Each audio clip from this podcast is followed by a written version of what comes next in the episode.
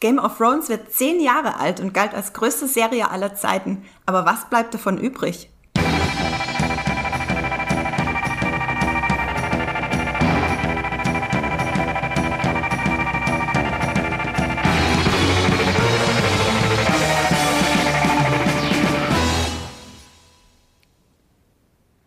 Hallo und herzlich willkommen zu einer neuen Folge Streamgestöber, eurem Moviepilot Podcast, bei dem wir über die besten Serien und Filme reden, die es da draußen zu streamen gibt. Bei euren Streamingdiensten Netflix, Amazon, Sky, TV Now, Join. Ihr wisst, wie sie heißen. Ihr kennt sie, ihr habt sie abonniert. Ich bin Andrea Wöger und ich habe heute zwei ganz, ganz, ganz tolle Gäste hier bei mir im Podcast. Zum einen unsere Game of Thrones Expertin Jenny Jecke. Hallo. Hallo Andrea. Na, wie fühlt es sich an, äh, zum 75. Mal einen Podcast aufzunehmen zu dem Thema? Super, super. Ich habe mich heute schon mit dem äh, Game of Thrones Soundtrack dazu eingestimmt. Ich, ich bin bereit. Uhuhu. Sehr cool. Und dann haben wir heute einen super Special Guest, auf den ich mich sehr gefreut habe, und zwar unsere neue Chefredakteurin und ebenso Game of Thrones Expertin Lisa Ludwig. Hallo Lisa. Hi, ich bin sehr euphorisch, endlich wieder über Game of Thrones sprechen zu können. Und ich hoffe, ich klinge nicht zu aufgeregt. Du klingst eigentlich super entspannt, als hättest du das, als hättest du schon auch schon 75 Podcasts so aufgenommen. Äh, ich nehme ja auch regelmäßig Podcasts auf, tatsächlich.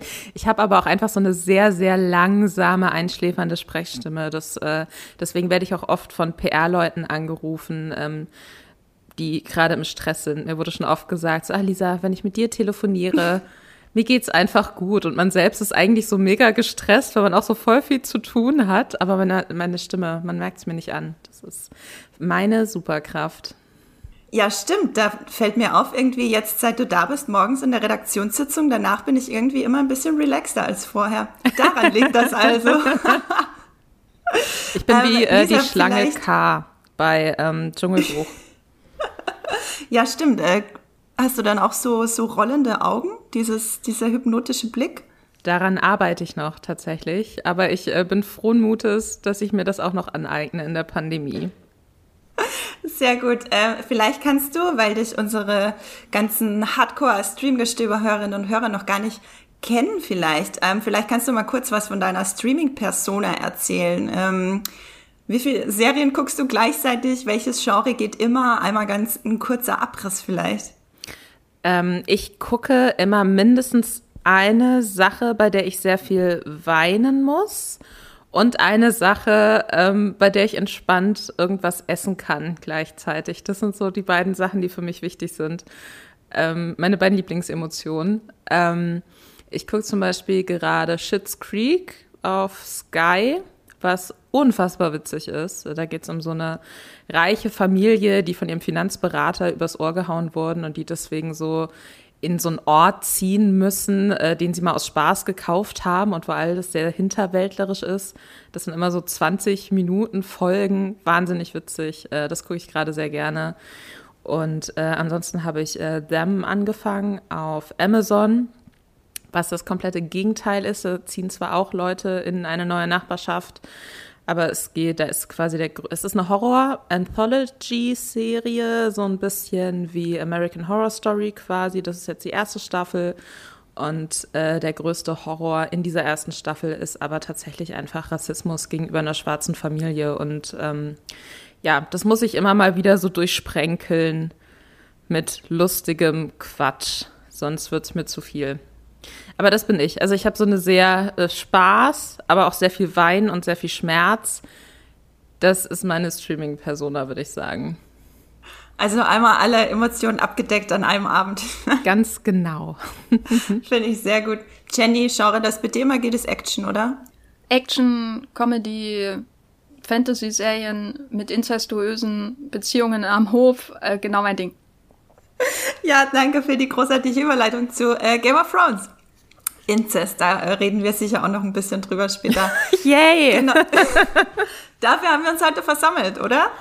Oh, ähm, fun, unser, fun, fun. unser großes Thema heute, Game of Thrones wird zehn Jahre alt. Am 17. April 2011 gab es die Premiere bei HBO mit dieser kleinen neuen Fantasy-Mittelalter-Polit-Drama-Serie äh, mit der ersten Folge Der Winter naht, Schrägstrich Winter is Coming, was ja auch zu einem Meme wurde. Ähm, genau, und wir haben uns jetzt hier zusammengesetzt, beziehungsweise ich mit diesen beiden Game of Thrones Expertinnen und teilweise Verfechterinnen, teilweise nicht, was nach den zehn Jahren jetzt eigentlich übrig bleibt. Und ich würde sagen, wir starten auch gleich mal direkt total rein. Erstmal große Spoilerwarnung für alle, die es noch nicht gesehen haben. Wir werden hier alles durchspoilern, von Anfang bis Ende und ähm, von, von, von vorne bis hinten. Also da wird nichts, kein, kein Spoilerstein wird da irgendwie unge, unge, ungerollt bleiben. Ach, egal. Ähm, vielleicht fangen wir gleich mal an mit so einem persönlichen Einstieg, was Game of Thrones euch beiden eigentlich bedeutet. Wie seid ihr denn, wie habt ihr das allererste Mal von dieser Serie erfahren? Wie war das? Jenny, vielleicht wirst du anfangen. Also ich äh, und äh, jetzt verrate ich indirekt, wie lange ich schon äh, bei Mulblut bin, habe das damals während meines Praktikums äh, gesehen. Ich hatte irgendwie gewartet, ich hatte, bis, bis das vollständig in den USA gelaufen ist und dachte auch generell, ich muss mehr Serien schauen, weil das damals, also 2011 gerade die Zeit war, wo diese ganzen amerikanischen Qualitätsserien auch nach Deutschland geschwappt sind und durch das Praktikum hatte ich dann noch mehr so Druck, ach, ich muss mich da noch mehr einarbeiten und auf meiner Matratze in äh, dem Zimmer, was ich gemietet hatte, im Prenzlauer Berg, während die U2 auf der Hochtrasse vorbei äh, prasselte und Lärm machte und meine schlechten, schlecht, äh, ähm, ja, sehr dünnen Fenster wackelten, äh, habe ich mir das angeschaut und war dann doch überrascht, wie sehr mir das gefällt, weil ich damals auf jeden Fall nicht so der große Mega-Serien-Fan war. Ich habe damals nicht jede Serie, die aus den USA kam, irgendwie verschlungen und Game of Thrones war, was das angeht, wirklich so ein Wendepunkt für mich auch. Gab es da irgendwie so ein Erlebnis in der ersten Staffel, wo du dachtest, jetzt hat mich die Serie oder war das einfach wirklich von Anfang an spannend für dich? Also für mich war es von Anfang an wirklich spannend und das, was mir damals am meisten gefallen hat, ist die geringe Bedeutung des Fantasy-Anteils gewesen, obwohl ich als äh, Jugendliche wirklich sehr, sehr viele Fantasy-Bücher verschlungen hatte und in den Jahren danach habe ich auch immer mal, bin ich auch immer mal wieder über den Namen George R. R. Martin, der ja die ähm, Romanvorlage geschrieben hat für das, das Lied von Eis und Feuer, gestolpert, aber ich hatte jetzt nicht die Sehnsucht, das unbedingt als Serienversion zu sehen, sondern dafür bin ich dann schon eher ins Kino gegangen. Herr der Ringe, Harry Potter und so weiter und so fort. Und mir haben wirklich ähm, die Dialoge sehr stark gefallen. Auch diese Momente, wo einfach mal eine große Schlacht umgangen wird, weil das Budget äh, fehlt in der ersten Staffel. Das hat mir irgendwie sehr imponiert. Und deswegen war ich dann, wie gesagt, sehr überrascht, wie sehr mir das gefällt. Und danach habe ich dann angefangen, die Bücher zu lesen, weil man dann ja ein Jahr warten musste auf die neue Staffel. Lisa, wie war das, wie war denn dein Einstieg? Kannst du dich noch genau erinnern? Ich kann mich äh, tatsächlich noch genau erinnern, weil ich weiß, dass mir damals, äh, also große Teile meines Freundeskreises haben das schon wahrscheinlich über fragwürdige Streams parallel zur US-Ausstrahlung geguckt. Und ich habe immer so eine innere Sperre, wenn so extrem viele Leute zu mir sagen, das ist die beste Serie aller Zeiten, du musst sie unbedingt gucken. Dann bin ich direkt so, ach, wirklich, muss ich? Das hatte ich auch bei Breaking Bad am Anfang und ähm, was ich dann später auch unfassbar geliebt habe. Aber deswegen dachte ich mir so, ach, weiß ich nicht. Dann hatte ich die ähm, erste Folge mal angefangen und die fand ich so schlimm langweilig. Und ich hatte wirklich das Gefühl, jede Person in dieser Serie sieht exakt gleich aus. So als hätten sie so eine Art von Fake-Bart gehabt und die hätte halt so jeder weiße männliche Schauspieler in der Serie einfach, bevor er vor die Kamera geht, so ins Gesicht geklebt, gekriegt, herzlichen Glückwunsch, du bist bärtiger Boy Nummer 5. Und das war wirklich so, wo ich mir dachte so, ach, ich wusste das doch, ich werde es nicht lieben. So, und dann habe ich das erstmal so für mich liegen lassen und ähm, war dann, weiß ich nicht, war auf der Suche nach irgendeinem neuen Buch, auf das ich Bock habe, weil ich musste irgendwo länger hinfliegen und ähm, stand dann in so einer Flughafenbuchhandlung und hab ähm, und da waren diese ganzen Game of Thrones Bücher.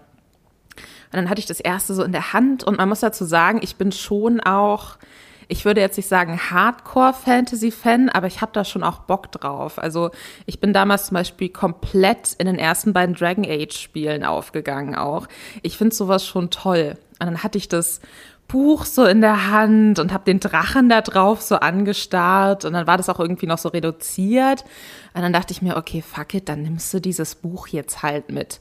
Dann habe ich angefangen, das erste Buch zu lesen und dann fand ich das so geil, weil es da ja auch so sehr schnell auf diese Ränkespiele auch drauf geht und wer sagt was und wer ist wie verwoben und was ist das große Mysterium jetzt hier.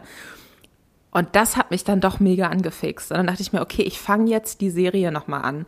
Weil wenn die nur halb so gut ist, wie ich dieses Buch jetzt gut finde, dann liebe ich das auf jeden Fall. Und dann habe ich das nochmal angefangen, habe für mich so ein bisschen die bärtigen Boys am Anfang ausgeblendet und spätestens als es dann so richtig mit Cersei und äh, den ganzen geilen One-Linern und äh, Power is Power und so losging, da war ich einfach komplett, da dachte ich mir so, ja, also wirklich so diese Dialoge, das hat's für mich mehr noch als diese White Walker Sache, da reden wir nachher auch äh, sicher noch drüber, aber diese Dialoge und dieses, man, es kommt ein Gespräch auf in der Serie und du hast wirklich keine Ahnung, worin das jetzt enden könnte. Vielleicht sterben jetzt gleich alle, weil irgendjemand was Falsches sagt.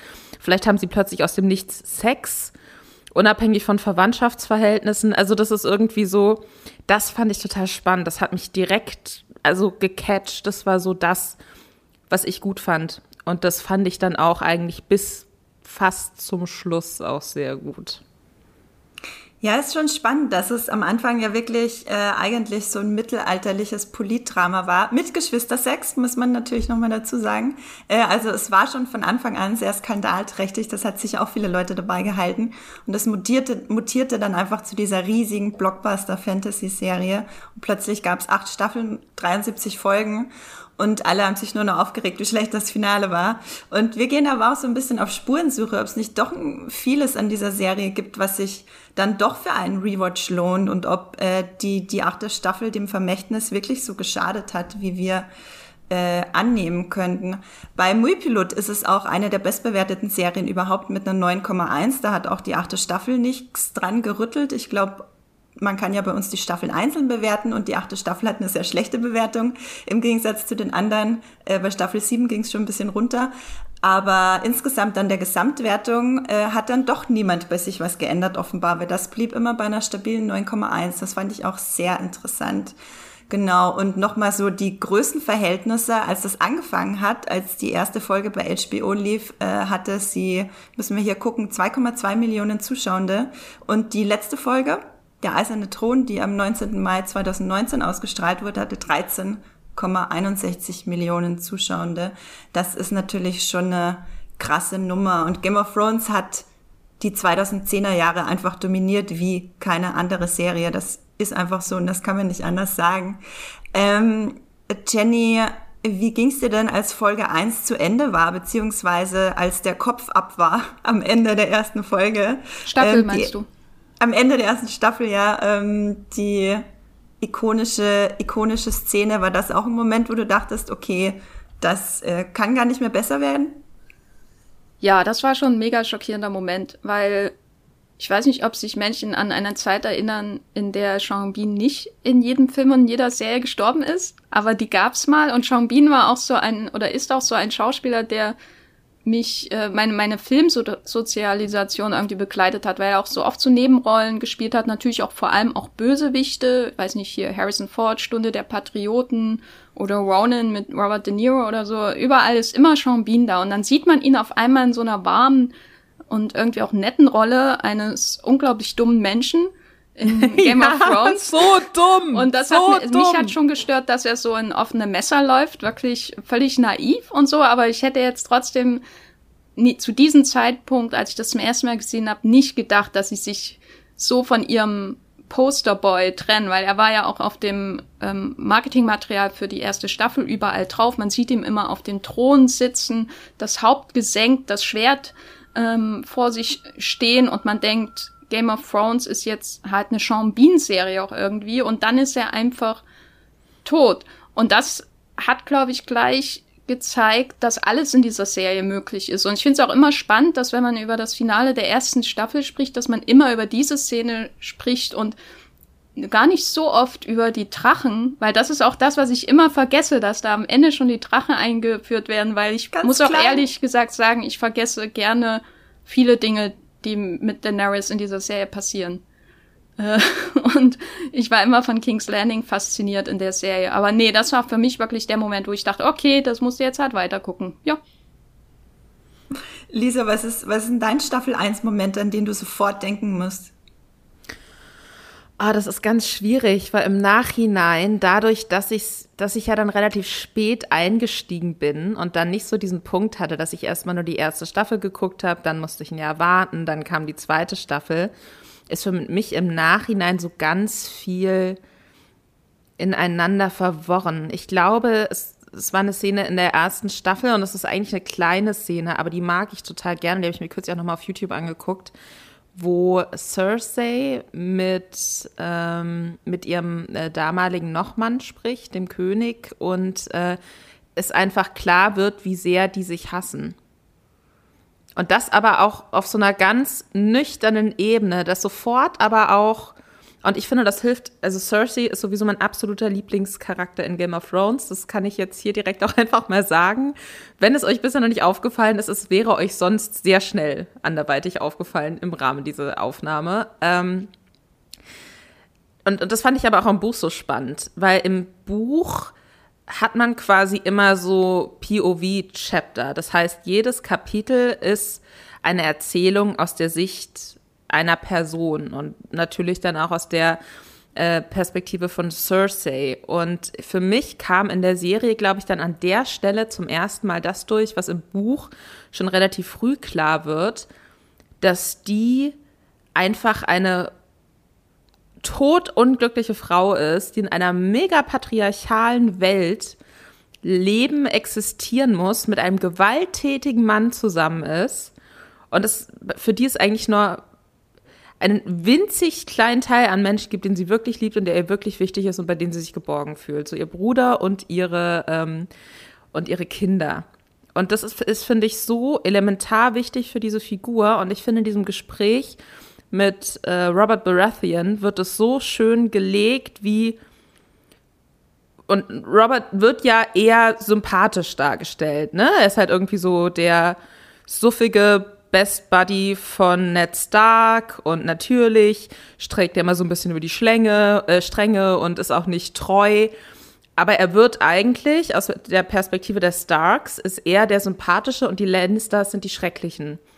Und ich finde aber in der Szene wird so klar, dass der ein richtig krasses, ekelhaftes Arschloch ist, der äh, auch eine Frau wie Cersei, die beileibe nicht sympathisch ist, wirklich die, die an ihm so zerbricht irgendwie. Und ich finde dieses ganz tolle schauspielerische Leistung auch. Und diese, diese Szene ist so gut geschrieben und da ist, steckt so eine Spannung drin. Ich glaube, das ist jetzt so retrospektiv auf jeden Fall meine Lieblingsszene. Ich, für mich war natürlich die Enthauptung total krass, als ich es damals das erste Mal gesehen habe. Wobei ich mir da auch schon dachte, ja, Alter, kein Wunder, wie offensichtlich kann man sterben wollen, Ned Stark? Also wirklich. Ähm, gut, und diese, diese Drachensache ist natürlich irgendwie ikonisch. Ich äh, bin da aber auch bei Jenny so, Daenerys habe ich nie so wahnsinnig interessiert über den Großteil der Staffeln. Deswegen, ich glaube, im Nachhinein ist es wirklich so diese kleine Gesprächsszene zwischen Robert Baratheon und Cersei Lannister, weil die für mich ganz viel vereint, was an der Serie gerade am Anfang einfach unfassbar gut war. Das finde ich total spannend. Ich habe auch das Gefühl, dass jetzt in deinem Fall wahrscheinlich, ich glaube, Jenny hat ja auch die Bücher gelesen, ähm, dadurch, dass du, hast du vorher die Bücher gelesen, bevor du dann die erste Staffel quasi zu Ende geguckt hast? Ich habe nicht alle Bücher vorher gelesen, aber ich hatte auf jeden Fall das erste Buch durch, bevor ich angefangen habe, die erste Staffel zu gucken. Also deswegen war natürlich, ne, mir hat dann so die große Überraschung bei vielen Sachen gefehlt, klar. Ähm, aber also ich, ich finde, es hat mir fast geholfen, glaube ich, das Buch vorher zu lesen, das erste, weil ich dann weniger verwirrt war, wer zur Hölle ist diese Person jetzt? Ist die wichtig? Oder ist sie in der nächsten Szene einfach nie wieder da und taucht dann drei äh, Staffeln später nochmal kurz auf? Und es ist für mich als Person, die sehr schlecht darin ist, sich so Namen zu merken in Serien und die oft auch irgendwie Sachen immer erstmal so ein bisschen nebenbei guckt, war das total wichtig, einmal zu wissen, okay, die Person ist wichtig, die muss ich mir merken, die ist nicht so wichtig, das, da muss ich drauf achten, das kommt später nochmal wieder. Ähm, würde ich, also ich glaube, ich würde jedem empfehlen, der sich von der ersten Folge so ein bisschen abgeschreckt fühlt, ähm, erstmal das erste Buch zu lesen. Mir hat es geholfen, auf jeden Fall. Jenny, hast du die Bücher vorher gelesen, bevor du die Serie immer geguckt hast? Also bis zu dem Punkt, wo es halt ging? Nee, äh, ich hatte die erste Staffel geguckt und dann hatte ich die, also ich habe die auf Englisch gelesen und ich weiß, in Deutschland werden die anders veröffentlicht. Da werden Bücher, glaube ich, teils gezweiteilt oder so. Deswegen kann ich nicht genau sagen, wie viele ich auf ähm, da gelesen habe. Also ich habe, glaube ich, drei dreieinhalb Bücher auf Englisch gelesen, was in Deutschland, glaube ich, mehr ist, aber die deutsche Veröffentlichungspolitik, die kann ich auch nicht durchschauen.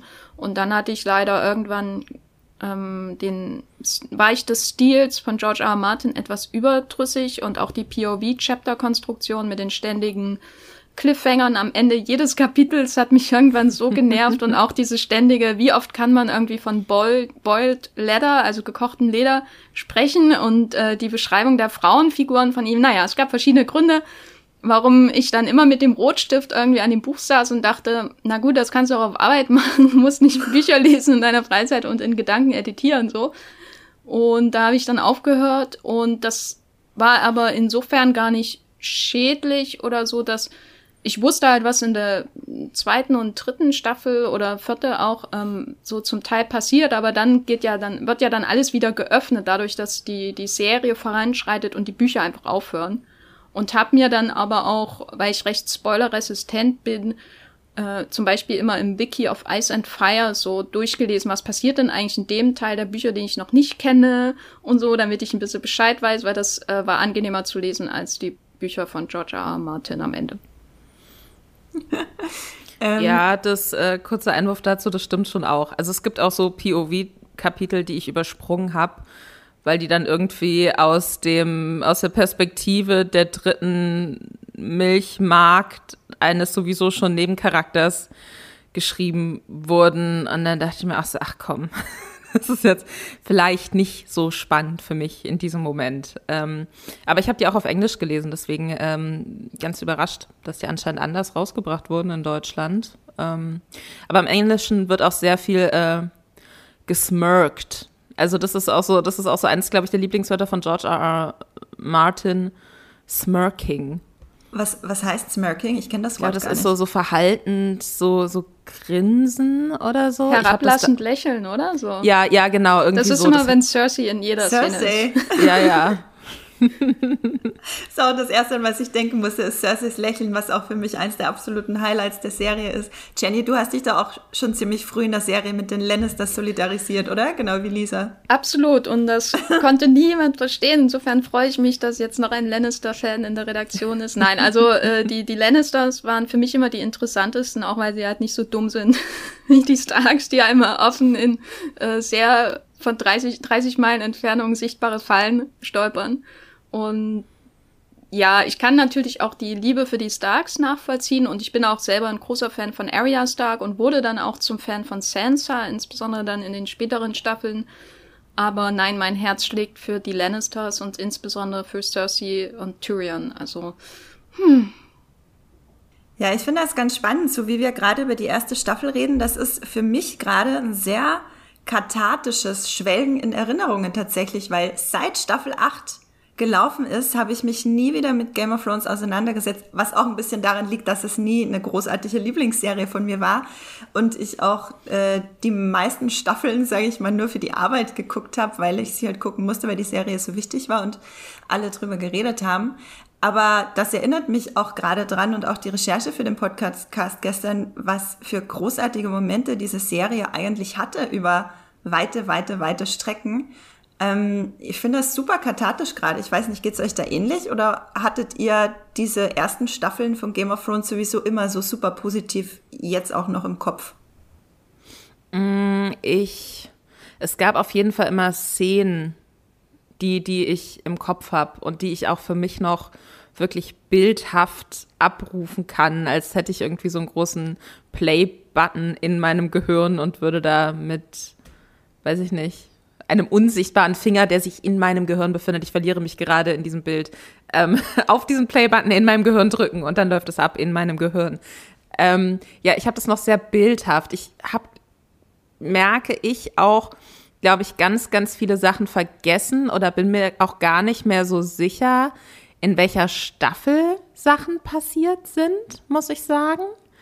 Ähm, also auch als ich jetzt nochmal geguckt habe, was sind denn so die wirklich ikonischen Szenen, da, da bin ich so über mehrere Sachen gestartet und dachte mir, ach krass, okay, ich dachte, das wäre vor dieser anderen Szene gewesen. Und ich dachte, ah, okay, krass, ich dachte, das kommt erst viel später. Ähm, also so im Nachhinein ist da sehr, sehr viel durcheinander geraten für mich. Aber ähm, und ich denke auch nicht mehr so viel drüber nach, das muss ich auch dazu sagen. Aber wenn ich irgendwie auf YouTube mal zufällig über eine, eine Szene stolpere, die ich schon immer toll fand, dann kann ich auch nicht dran vorbeiscrollen, dann muss ich die auch noch mal gucken. Und dann kriege ich vielleicht wieder auch so ein bisschen Gänsehaut und finde es immer noch gut. Jenny, fandest du denn jetzt nach der ersten Staffel den Erfolg von Game of Thrones absehbar? Wie sah es denn eigentlich aus mit dem Hype nach Staffel 1? Ich kann mich da ehrlich gesagt auch nicht mehr ganz dran erinnern. Es war ja schon, wie Lisa meinte, es haben ja schon viele Leute das sehr gehypt als beste Serie, aber war das schon so eine Massensache? Also meiner Erinnerung nach war auf jeden Fall der Hype da.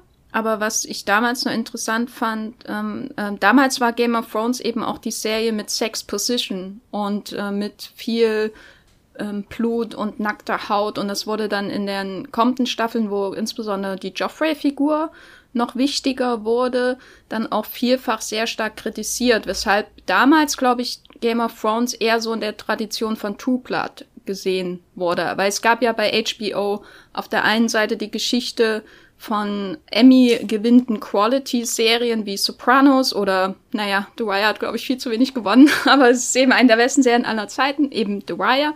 Und auf der anderen Seite, und das weiß ich noch sehr stark, wurde damals immer so davon gesprochen, ja, aber die, die Abos, weil HBO ist ja ein Kabelsender, ein Premium-Kabelsender, wo man ähm, Pay-TV quasi bezahlt, ähm, die Abos generiert HBO mit Serien wie Two Blood zum Beispiel, die auch gewisse soapige, trashige Elemente haben. Und Game of Thrones wurde meiner Erinnerung nach am Anfang schon sehr stark auch in diese Richtung gestellt. Und je weiter sich die Serie dann entwickelt hat und je größer sie wurde, desto mehr hatte ich das Gefühl, dass sie dann ähm, von allen auch als wichtig betrachtet wurde. Also von allem im Sinne von Leute, die sich vielleicht normalerweise nicht mit Genreserien auseinandersetzen, haben das auf einmal geschaut. Genau wie sie damals auf einmal Sopranos geschaut haben oder so, obwohl das eigentlich eine Gangster-Serie ist, aber die halt einen ganz anderen Ansatz hat.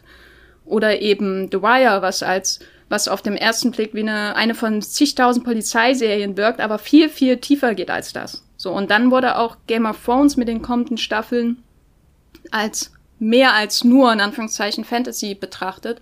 Und entsprechend wurden dann, glaube ich, auch die Erwartungen an die Serie immer mehr gesteigert. Auch natürlich bei der Kritik, aber dann noch mehr natürlich beim Publikum, weil das dann eben immer mehr war als nur eine Soap. Deswegen waren, glaube ich, die Reaktionen bei Game of Thrones auch insgesamt immer viel, viel, noch viel, viel leidenschaftlicher als bei, bei Serien wie True Blood, wo man immer noch sagen könnte, ja, aber bis zu einem gewissen Grad ist es halt auch ein bisschen, ja, trashig, pulpig, ne? Und Game of Thrones hat halt immer das Problem, ja, wir haben Drachen, aber wir haben auch betont äh, äh, stilisierte Shakespearean äh, äh, Dialoge. Wir beschäftigen uns mit super harten Themen, äh, wie eben auch in dem angesprochenen Dialog zwischen Cersei und Robert Baratheon.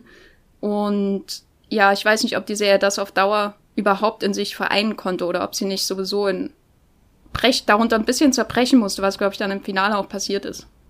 Ich finde, das ist ein total wichtiger Punkt auch, wie ernst sich eine Serie selbst nimmt. Also ich habe zum Beispiel auch total gern True Blood geguckt, muss ich sagen. Auch wenn ich, ich habe es nicht ganz bis zum Schluss geguckt, weil dann wurde es mir ein bisschen zu viel und dann habe ich auch mal so ein paar Monate ausgesetzt und bin überhaupt nicht mehr reingekommen. Aber ähm, Game of Thrones hat sich ja schon immer sehr ernst genommen, größtenteils.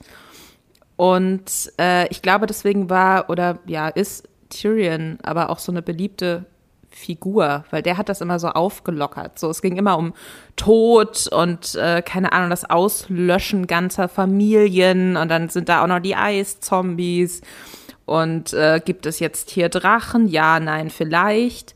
Und ich fand Tyrion war immer so, der war so ein bisschen so der Comic Relief für mich oft. Wenn ich dachte, jetzt wird's mir zu düster und jetzt ist alles nur noch mega ähm, depressing und man äh, ist kurz vor Herzinfarkt, weil man nicht weiß, wer stirbt jetzt. Wenn man da dann einfach immer den versoffenen Tyrion hat, der immer durchs Bild läuft und irgendwie kurz treffend zusammenfasst, wie absurd das gerade alles ist. Ähm, ich finde, das hat einem sehr geholfen. Gerade zu Beginn, fand ich. Da wirklich so reinzukommen und sich da auch so drauf einlassen zu können. Ich finde das, ja, ich finde das ganz interessant, weil bei mir war das irgendwie anders. Meine Figur, mit der ich mich am meisten entlang gehangelt habe in Staffel 1, war tatsächlich Daenerys, ähm, die irgendwann dann in, die irgendwann dann in die völlige Belanglosigkeit abgedriftet ist, mit der immer immer gleich grauenhaften Perücke und dem immer gleichen Gesichtsausdruck von Emilia Clarke, die ja eigentlich keine schlechte Schauspielerin ist, aber irgendwie, ich weiß auch nicht, die Rolle und sie, das hat irgendwann nicht mehr funktioniert, habe ich das Gefühl gehabt. Ich weiß nicht, was da los war mit den Augenbrauen und so. Das war alles, ist alles irgendwann entgleist. Aber sie war tatsächlich äh, am Anfang die an der ich mich am meisten entlang gehangelt habe und halt an den Stark-Kindern. Die Lannisters, vor allem Cersei und Jamie, habe ich dann äh, in den späteren Staffeln richtig lieben gelernt, als Cersei einfach immer bitterer und bitterer wurde. Das hat mir einfach alles gegeben. Ähm, deswegen finde ich das ganz interessant, dass das bei uns drei so ähm, unterschiedlich auch gelaufen ist mit der Identifikation und, und dem, dem Spaß, also was uns Spaß gemacht hat am Anfang. Und ähm, was ich halt auch sehr spannend finde, am Anfang war es halt eben vor allem der Inhalt und wie es auf, inhaltlich aufbereitet wurde, was die Leute dann so viel drüber reden ließ. Und dann am Ende der zweiten Staffel ging es mit dem äh, Blockbuster äh, Rhythm, keine Ahnung, was nennt, ging es äh, mit dem Blockbuster los. Da kam ja dann äh, The Battle of Blackwater, die neunte Folge der zweiten Staffel, die große ikonische Schlacht mit dem grünen äh, Wildfire also das tut mir auch leid, dass ich immer die englischen Begriffe nutze. Ich habe es immer auf Englisch geguckt. Ich weiß die nicht. Die Deutschen sind auch albern. Also es tut mir leid, aber kommt mir hier nicht mit John Schnee. Da muss ich wirklich kann ich nicht ertragen. Okay, äh, wir werden nur von Jon Snow reden. Ähm, da denke ich auch gar nicht dran. Ich habe die auch gar nicht im Kopf, die deutschen Begriffe. Ähm, genau, das war bis dato die, die teuerste Action, die jemals für TV inszeniert wurde. Diese Riesenschlacht, in der dann eben der besagte Tyrion erstmals seinen ganzen Mut aufnehmen musste und wegkommen musste von diesem Comic Relief und auch mal eine andere Seite von sich zeigen konnte. Ähm, vielleicht gehen wir mal so ein bisschen die ganzen, die wichtigsten, ikonischsten Momente für euch durch, bis wir dann auch über das Ende und das danach reden von Game of Thrones. Was sind so frei heraus im ersten Moment für euch die wichtigsten Momente, an die ihr euch positiv erinnern könnt von Staffel 2 bis 7. Lisa. Ähm, ich, ich weiß, das ist jetzt kein großer Kampf und es ist niemand gestorben. Aber ich liebe allgemein so dieses Pairing von äh, Jamie Lannister und Brienne of Tarth ähm, die sowieso auch ein mega Charakter ist. Da war ich wirklich bis zum Schluss. Ich dachte mir, okay, mittlerweile von mir aus kann fast jeder sterben, aber Brienne muss es schaffen, sonst oh ja. raste ich richtig aus. Ähm, die sind ja gemeinsam unterwegs, weil Brienne ähm, Jamie Lannister, oh Gott, warum sind die nochmal gemeinsam unterwegs? Sie will ihn zurück zu den Starks bringen. War das so? Ist ja auch egal. Es, es fällt mir gerade nicht ein, es ist auch egal, es geht ja nur um diese Szene. Auf jeden Fall sind sie gemeinsam unterwegs. Ähm, Jamie rettet Brienne, schützt sie davor, vergewaltigt zu werden. Dann landen sie gemeinsam äh, in so einem, äh, ja, Bärenkampf-Szenario, auf das ich jetzt noch nicht näher eingehen möchte. Ich lasse es mal so dramatisch im Raum stehen. Und ähm, danach, äh, ja, baden sie und äh, sind gemeinsam in so einem großen Wasserbecken. Und ähm, Jamie hat zu dem Zeitpunkt, glaube ich, auch schon seine rechte Hand, also seine Schwerthand verloren. Und er gilt ja in diesem Game of Thrones-Universum so als der krasseste oder einer der krassesten Schwertkämpfer überhaupt. Einfach so ein sehr berühmter, bekannter Krieger, legendär und so. Und ihm wird diese Hand abgeschlagen.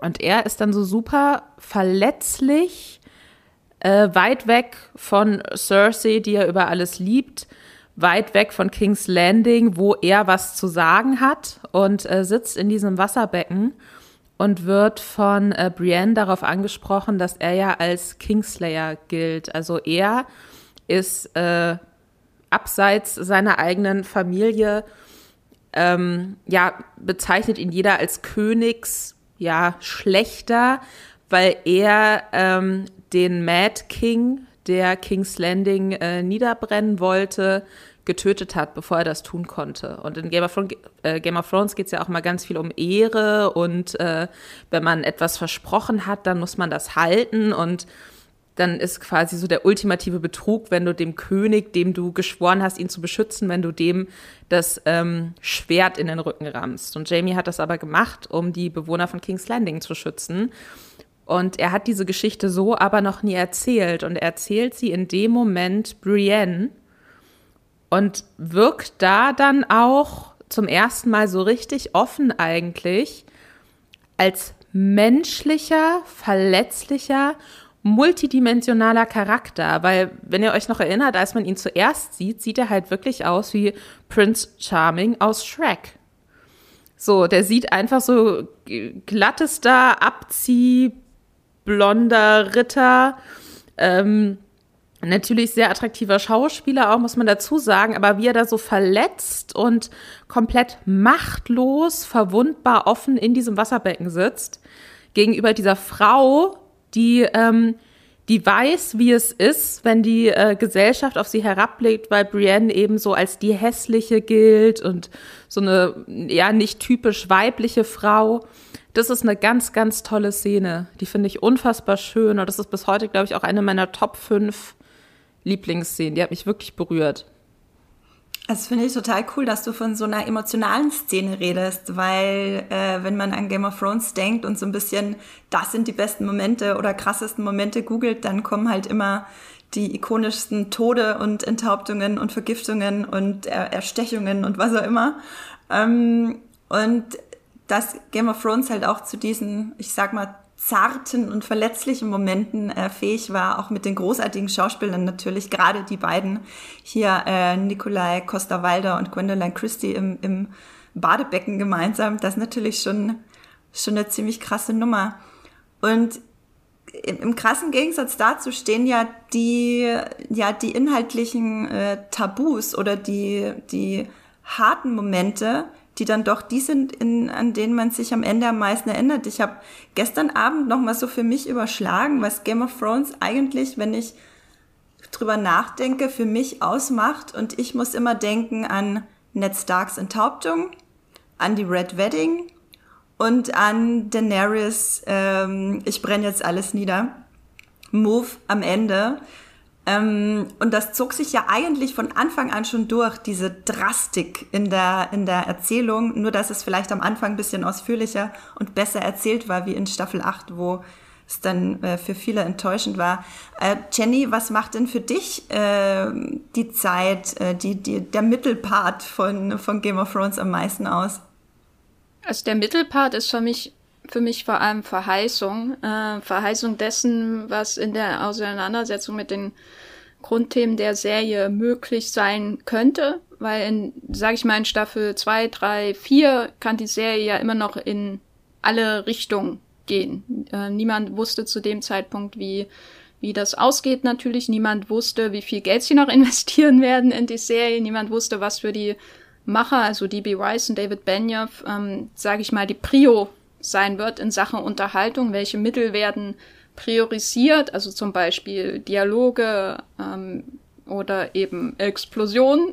Und ich fand in den Mittel, in diesem Mittelteil gab es eben eine sehr ausgewogene Mischung davon. Man hatte die Explosion in der Blackwater Bay, aber man hatte eben auch eine ganze Staffel mit Tyrion und seiner ersten Erfahrung als mächtige Person in dieser Gesellschaft, nämlich als Hand des Königs. Und ebenso ging es dann auch weiter. Also deswegen ist für mich eine der, oder ich habe zwei absolute Lieblingsszenen in der Serie, die für mich so ein bisschen auch diese zwei Aspekte sehr gut wiedergeben. Und die, der, die eine davon ist die, dieser Dialog, der auch extra für die Serie geschrieben wurde zwischen Tyrion, äh, nicht Tyrion, äh, zwischen Varys und Littlefinger. Das waren auch damals in der ersten Staffel meine, zwei meiner Lieblingsfiguren. Und zwar in der dritten Staffel, in der sechsten Folge, da ähm, reden die halt, wie sie es so oft so gern machen. Das ist immer so ganz toll, wenn, wenn einfach mal die Kamera wegschwenkt von all diesen nach Models aussehenden Menschen und dann zu diesen beiden intriganten Wichten rüberkehrt, die man am Anfang auch nicht so gut einschätzen kann. Gerade Wahres, der am Ende hin ja doch durchaus eine, eine positive Entwicklung macht, ist am Anfang schwer einzuschätzen. Aber dann reden die darüber, was passiert, wenn in dem Land Krieg herrscht, wenn die Welt zusammenstürzt und wem nützt das? Und Varys ist so der, der, ähm, ja, für for the greater good Typ, ne? Chaos, also wenn Chaos in dem Land ausbricht, dann ist das einfach nur der Untergang. Das ist, äh, man, alle sitzen gleichzeitig in der Falle und ihnen geht's furchtbar, so in der Art. Und Littlefinger, damals noch in einer, ja, akzeptablen Darstellung von Aiden Gillen, die noch nicht komplett eine Selbstparodie war, wie in späteren Staffeln, äh, sagt dann irgendwann, Chaos is a ladder. Und Chaos ist eine Leiter. Chaos ist für mich der Moment, wo ich sozial aufsteigen kann, weil ich aus einem Hintergrund komme, der in dieser Gesellschaft eigentlich keine Chance hat, so. Und das war für mich so eins der spannendsten Themen der ganzen Serie, ähm, gerade weil das in einem Genre-Kontext verhandelt wurde. Und das war auch einer der wenigen Aspekte, den ich bei Daenerys Handlungsstrang immer spannend fand, wie jemand, der so sozialrevolutionäre ähm, ähm, Ziele hat, wie jemand das dann umsetzt, auf welche Probleme sie dann stößt, um diese Gesellschaft, die so auf beiden Seiten des Meeres, ob nun bei Daenerys, wenn sie da immer in der Wüste steht, oder in äh, äh, Westeros, die so, so verhärtet und, und zurückgeblieben irgendwie wirkt. Wie kann man das verändern? Und Littlefinger ist halt der, der sagt, ja, ich äh, stürze einfach alles zusammen und stehe dann am Ende auf den Trümmern. Und die andere Szene, die ich deswegen auch sehr, sehr mag, weil die das irgendwie ganz bildlich zusammenfasst, dieses Chaos, ist eben das Finale von der, ich glaube, es war die sechste Staffel, wo Cersei die Septe in die Luft jagt. Mhm. Und das klingt erstmal ja. nach so einem einfachen Blockbuster-Moment, aber da, ich, ich war nie primär an den Schlachten interessiert oder an den Explosionen. Das war nicht der Grund, warum ich die Serie geschaut habe. Aber diese Sequenz, die die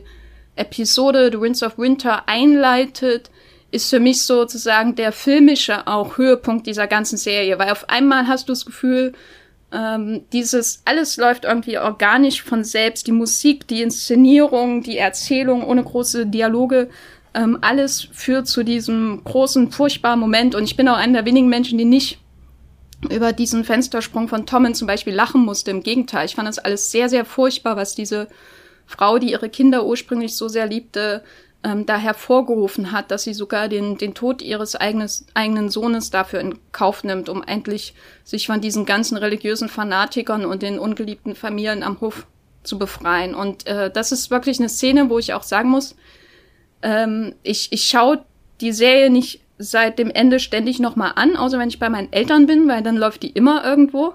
Äh, aber das ist eine Szene, wo ich mir regelmäßig auf jeden Fall auch den Score von Ramin Javadi zum Beispiel anhöre, weil ich den großartig finde oder die, wo ich auch immer mal nochmal reinschaue und mir das nochmal anschaue, weil das so formal wirklich der Moment ist, wo der Kinoanspruch von Game of Thrones wirklich auch erfüllt wird. Und das ist deswegen auch einer meiner absoluten Lieblingsmomente. Das Problem ist natürlich dann, dass die Serie nicht immer, also dass diese Serie das immer noch mal toppen muss und mit immer weniger Folgen in den späteren Staffeln es immer schwieriger wird, das so gut herzuleiten, wie das dann in der ähm, Staffel mit Cerseis Kampf gegen den High Sparrow zum Beispiel passiert. Der Punkt ist, finde ich, da ja auch immer, du brauchst ja auch so ein bisschen Zeit, um sowas aufzubauen, damit es so einen wirklichen Impact auch hat. Und diese Szene hat ja deswegen so einen Impact, weil du, man davor, finde ich, zum ersten Mal Cersei, seitdem sie sich so frei gekämpft hat, von allem, was sie zu Beginn der Serie zurückgehalten hat, man wirklich zum ersten Mal das Gefühl hat, sie ist so ohnmächtig und sie ist geschlagen irgendwie. Und ähm, das, das musst du irgendwie aufbauen. So im Endeffekt, ich, ich muss sagen, ich habe mich irgendwie, ich, ich fand es gut, dass die religiösen Fanatiker dann weg waren, weil die gingen mir richtig auf den Sack. Aber deswegen, das heißt, man hatte ein bisschen so diesen Befreiungsschlag. Gleichzeitig hat es auch wehgetan zu wissen, dass Marjorie Tyrell, die ja wirklich so die gefühlt ein oder eine von, sage ich mal, fünf Figuren in King's Landing, die wirklich interessiert daran war, auch, äh, keine Ahnung, den Armen zu helfen oder so. Also eine an sich schon irgendwie ja menschenfreundliche Person dadurch ausgelöscht wird. Denn natürlich, dass Tommen da aus dem Fenster springt, fand ich auch, fand ich überhaupt nicht lustig. Das finde ich trifft einen auch wirklich. Und das funktioniert ja alles aber auch nur, weil es sich so lange aufgebaut hat. Und ich finde, das ist natürlich was, was man ähm, gegen Ende oder gerade auch in der achten Staffel dann eben gar nicht mehr so hatte, dass man dann eben diese ganzen großen dramatischen Szenen hat, aber wenig Zeit um so das menschliche Drama dahinter. Und was macht das jetzt mit den Figuren und auf wie viele verschiedene Arten tut das jetzt weh? Das geht dann so ein bisschen verloren, fand ich. Und ich glaube deswegen, auch wenn ich so dran denke, was sind für mich so die großen Momente, die wirklich so einen Impact für mich hatten, dann sind die auch eher so aus der Mitte der Serie. Und da geht es mir dann auch gar nicht mehr darum, das muss jetzt noch dramatischer und krasser inszeniert werden. Und äh, das hat jetzt noch mehr Geld gekostet, sondern ist ja egal, wie toll die Explosion aussieht wenn man nicht das Gefühl hat, das bedeutet jetzt richtig viel oder das tut jetzt weh und man hat keine Ahnung, wie es danach weitergeht, dann hat es einfach nicht so den Impact, finde ich. Ja, und da sprichst du ja auch schon den aller, allergrößten Kritikpunkt der achten Staffel, bisschen auch der siebten Staffel, vor allem der achten Staffel an, die weniger Folgen hatte und aber nicht weniger große ähm, Handlungspunkte und Charakterentwicklungen dass sie sich viel zu wenig Zeit gelassen haben dafür, dass das Storytelling schlecht war. Das hat man immer und immer wieder gehört. Und da möchte ich auch jetzt gleich drüber reden, weil das ist dann äh, der wichtigste Punkt, um dahin zu kommen, was jetzt nach der achten Staffel übrig bleibt, um doch mal so ein bisschen die Erinnerung anzukurbeln, die Nostalgie anzukurbeln, bevor wir dann zu einem vielleicht vernichtenden Staffel 8 Fazit kommen. Niemals. Ähm, Niemals, ja, ja. Wir haben hier ja, wir haben hier ja verschiedenste äh, Meinungen dazu. Also alle Verfechter und alle Enttäuschten von der Staffel 8, äh, von Staffel 8, ihr werdet beide vertreten werden. Keine Sorge, bleibt dran. Es wird spannend. Ähm, es gab so großartige Momente wie natürlich die Red Wedding, habe ich schon angesprochen. Das war für mich äh, eine Art Wendepunkt, weil ich hatte in Staffel 3, glaube ich, oder in Staffel 2 wieder aufgehört mit Game of Thrones, weil es mir einfach zu langweilig war. Muss mich dafür entschuldigen bei allen Fans. Ich habe nicht die Bücher gelesen, ich bin teilweise nicht, äh, bin teilweise einfach ausgestiegen. Und dann kam halt diese Szene, wo alle gesagt oder viele Leute gesagt haben, das ist mir so zu brutal, ich höre jetzt auf mit der Serie. Und dann dachte ich mir, ach, na dann fange ich wieder an. Das war für mich so ein bisschen der, der Wendepunkt und auch generell war das ja ziemlich genau die Hälfte von der Folgenanzahl, die Hälfte der äh, Serie, die, die Red Wedding, die Rote Hochzeit, wo eben sehr viele Starks, äh, auch ungeborene Starks, ihr Leben lassen mussten. Und dann gab's natürlich noch die Purple Wedding, wo Joffrey gestorben ist in Staffel 4 und äh, der Tod von Pedro Pascal, der eklige Tod in, in seinem Kampf gegen den Mountain in Staffel 4 und den Walk of Shame von Cersei in Staffel 5 und oh mein Gott, John lebt äh, in Staffel 6 und natürlich ähm, The Door, die Hodor-Folge, die ja auch sehr vielen sehr nahe gegangen ist in Staffel 5. Und äh, als Cersei die Sept da in die Luft gesprengt hat, das Ende von Staffel 6 natürlich. Und die Hinrichtung von Littlefinger, die auch längst überfällig war in Staffel 7 von Arya, was auch, äh, finde ich, ein sehr cooler Moment war, auch wenn der Aufbau bis dahin sehr mühsam war, für mich zumindest, ähm, dieses Hin und Her. Genau, und dann äh, kam Staffel 8 Lisa, ich weiß, äh, für dich ist Staffel 8 ein absolut rotes Tuch. War das auch schon Staffel 7 oder ist es speziell Staffel 8 bei dir? Also die Sache ist, dass ich mir schon in Staffel 7 an ganz vielen Punkten dachte, ach, das ist doch jetzt dumm. Also auch so dieser ganze, das eben schon angesprochen mit diesem äh, Aufbau da, bis Littlefinger dann überraschend umgebracht wird davor dann irgendwie so, oh nein, Arya und Sansa streiten sich jetzt die ganze Zeit. Aber man denkt sich so, ja, aber warum denn? Das ist doch gerade dumm. Das ist doch jetzt wirklich, das ist doch total dumm. Und dann so, haha, aber sie haben nur so getan, als würden sie sich streiten, damit sie Littlefinger ausspielen können. Dann denkt man sich, okay, aber warum streiten sie sich dann in Räumen, wo außer ihnen niemand ist und Littlefinger sie nicht sehen kann? Das macht doch keinen Sinn. Ist es so ein Method-Acting-Ding? Müssen sie die ganze Zeit in Character bleiben, damit Littlefinger ihnen das abnimmt? Keine Ahnung. Und das waren schon lauter so Sachen, wo ich mir dachte, Alter, wirklich jetzt? Das hat mich schon irgendwie genervt. Aber ich war natürlich trotzdem weiter hyped und ich hab's schon auch, dachte ich mir so, oh, okay, jetzt nur noch, ähm, jetzt nur noch so wenig Folgen, aber es sind doch noch so viele Sachen offen. Wie soll das denn da alles noch reinpassen? Und äh, da hatte ich schon so ein bisschen Bauchschmerzen. Ich muss aber sagen, dass ich trotzdem sehr lange noch so sehr positiv war auch. Also für mich wirklich so, auch die, ähm, äh, die The Long Night Folge, wo es um äh, den ja, Kampf gegen den Night King, gegen die White Walker in Winterfell ging. Ich, hab, ich weiß noch, dass ich, ähm, ich bin damals, da habe ich noch für Weiß gearbeitet und da bin ich jeden Morgen unfassbar früh aufgestanden um, bevor mein richtiger Arbeitstag angefangen hat, die jeweils aktuelle ähm, Game of Thrones Folge zu gucken, damit ich dann direkt um neun Uhr in der Redaktionskonferenz was dazu pitchen konnte. Vor allem aber auch, damit ich mich nicht spoilern lassen kann, weil ich bin da extrem empfindlich und es gibt dann einfach so, also zumindest bei Game of Thrones war ich da immer extrem empfindlich, so ich möchte mich nicht spoilern, was eigentlich absurd ist, weil ich habe die Bücher auch angefangen zu lesen, bevor ich die erste Staffel angefangen habe zu gucken. Aber dann war ich irgendwann so involviert, dass ich mir dachte, nee, also ich muss jetzt gerade so letzte Staffel, das muss ich ganz frisch erleben und da will ich nicht schon irgendeinen Tweet drüber sehen. Und ich weiß, dass ich wirklich vor dieser Folge, die auch, glaube ich, eineinhalb Stunden lang war, fast, diese Schlacht, das war ja so eine überlange Folge, dass ich wirklich auch so aufrecht auf meinem Bett saß, die kompletten 82 Minuten oder so, vor meinem Laptop und mich kaum getraut habe zu atmen. Ich war komplett am Ende und ich habe danach meinen Laptop zugeklappt und habe mich fertig gemacht, um in die Redaktion zu fahren. Und ich dachte mir wirklich, ich, ich habe das noch nie erlebt bei keinem anderen Popkulturprodukt, dass ich so durch den Wind bin und dass ich so eine Angst hatte, um fiktive Charaktere. So, weil ich finde man bei Game of Thrones auch spätestens nach der Red Wedding, weil man ja wirklich so, okay, jeder kann theoretisch jederzeit sterben.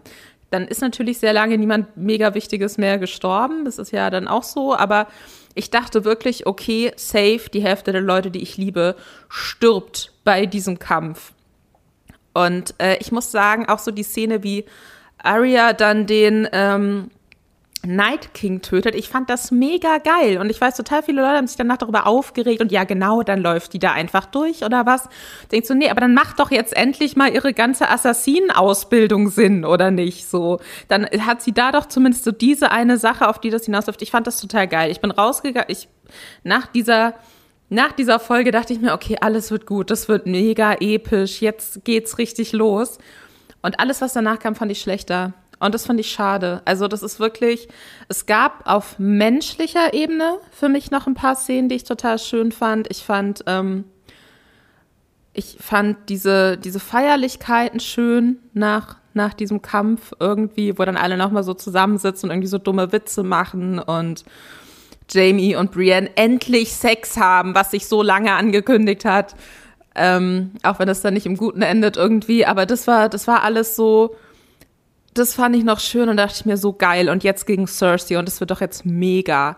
Und alles, was dann kam, hat mich enttäuscht. Und ich weiß nicht, ob ich jetzt schon genau erklären soll, was mich alles enttäuscht hat oder ob wir das so, so sehr langsam auseinanderfriemeln. Aber ich muss sagen, ich, ich finde immer, wenn eine Serie mir sagen will, ja, das passiert jetzt, weil der Charakter hat vergessen, dass da auch Gegner sind.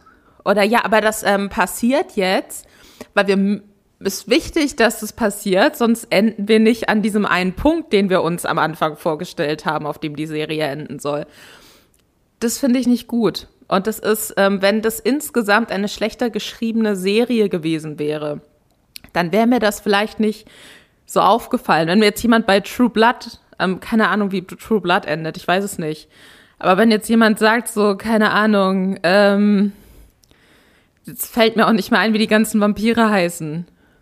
Der hotte blonde Vampir. Der hotte blonde Vampir verwandelt sich in der letzten Folge in eine Zombie-Fledermaus, weil er Blumennektar aus der Unterwelt getrunken hat, dann würde ich mir auch denken, okay, keine Ahnung, klingt total bescheuert.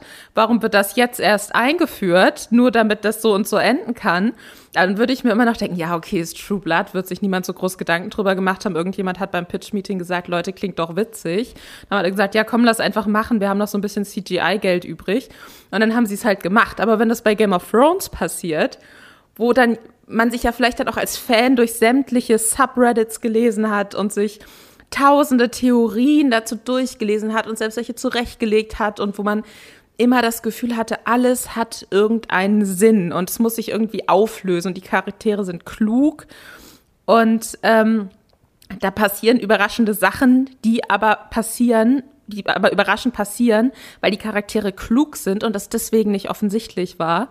Und dann fällt das am Schluss alles so dämlich auseinander und keine Ahnung, Varys, der große Meister, äh, Strippenzieher, ist plötzlich auch noch dumm und, und macht so total, also und han handelt wirklich, als wäre er davon nicht aufgebaut worden als der große Meisterstrippenzieher, sondern als, keine Ahnung, hätte davor hauptberuflich Kühe gemolken. Ich weiß es nicht.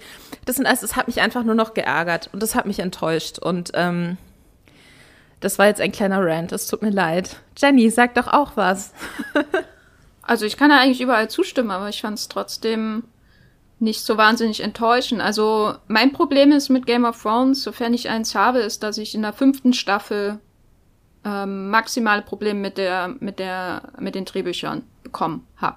Da mhm. hat's angefangen. Da haben die ähm, da gab es schon diese ersten Tendenzen mit, wir müssen jetzt zu einem Punkt kommen im Plot, um dann die nächste Episode daran anzuschließen.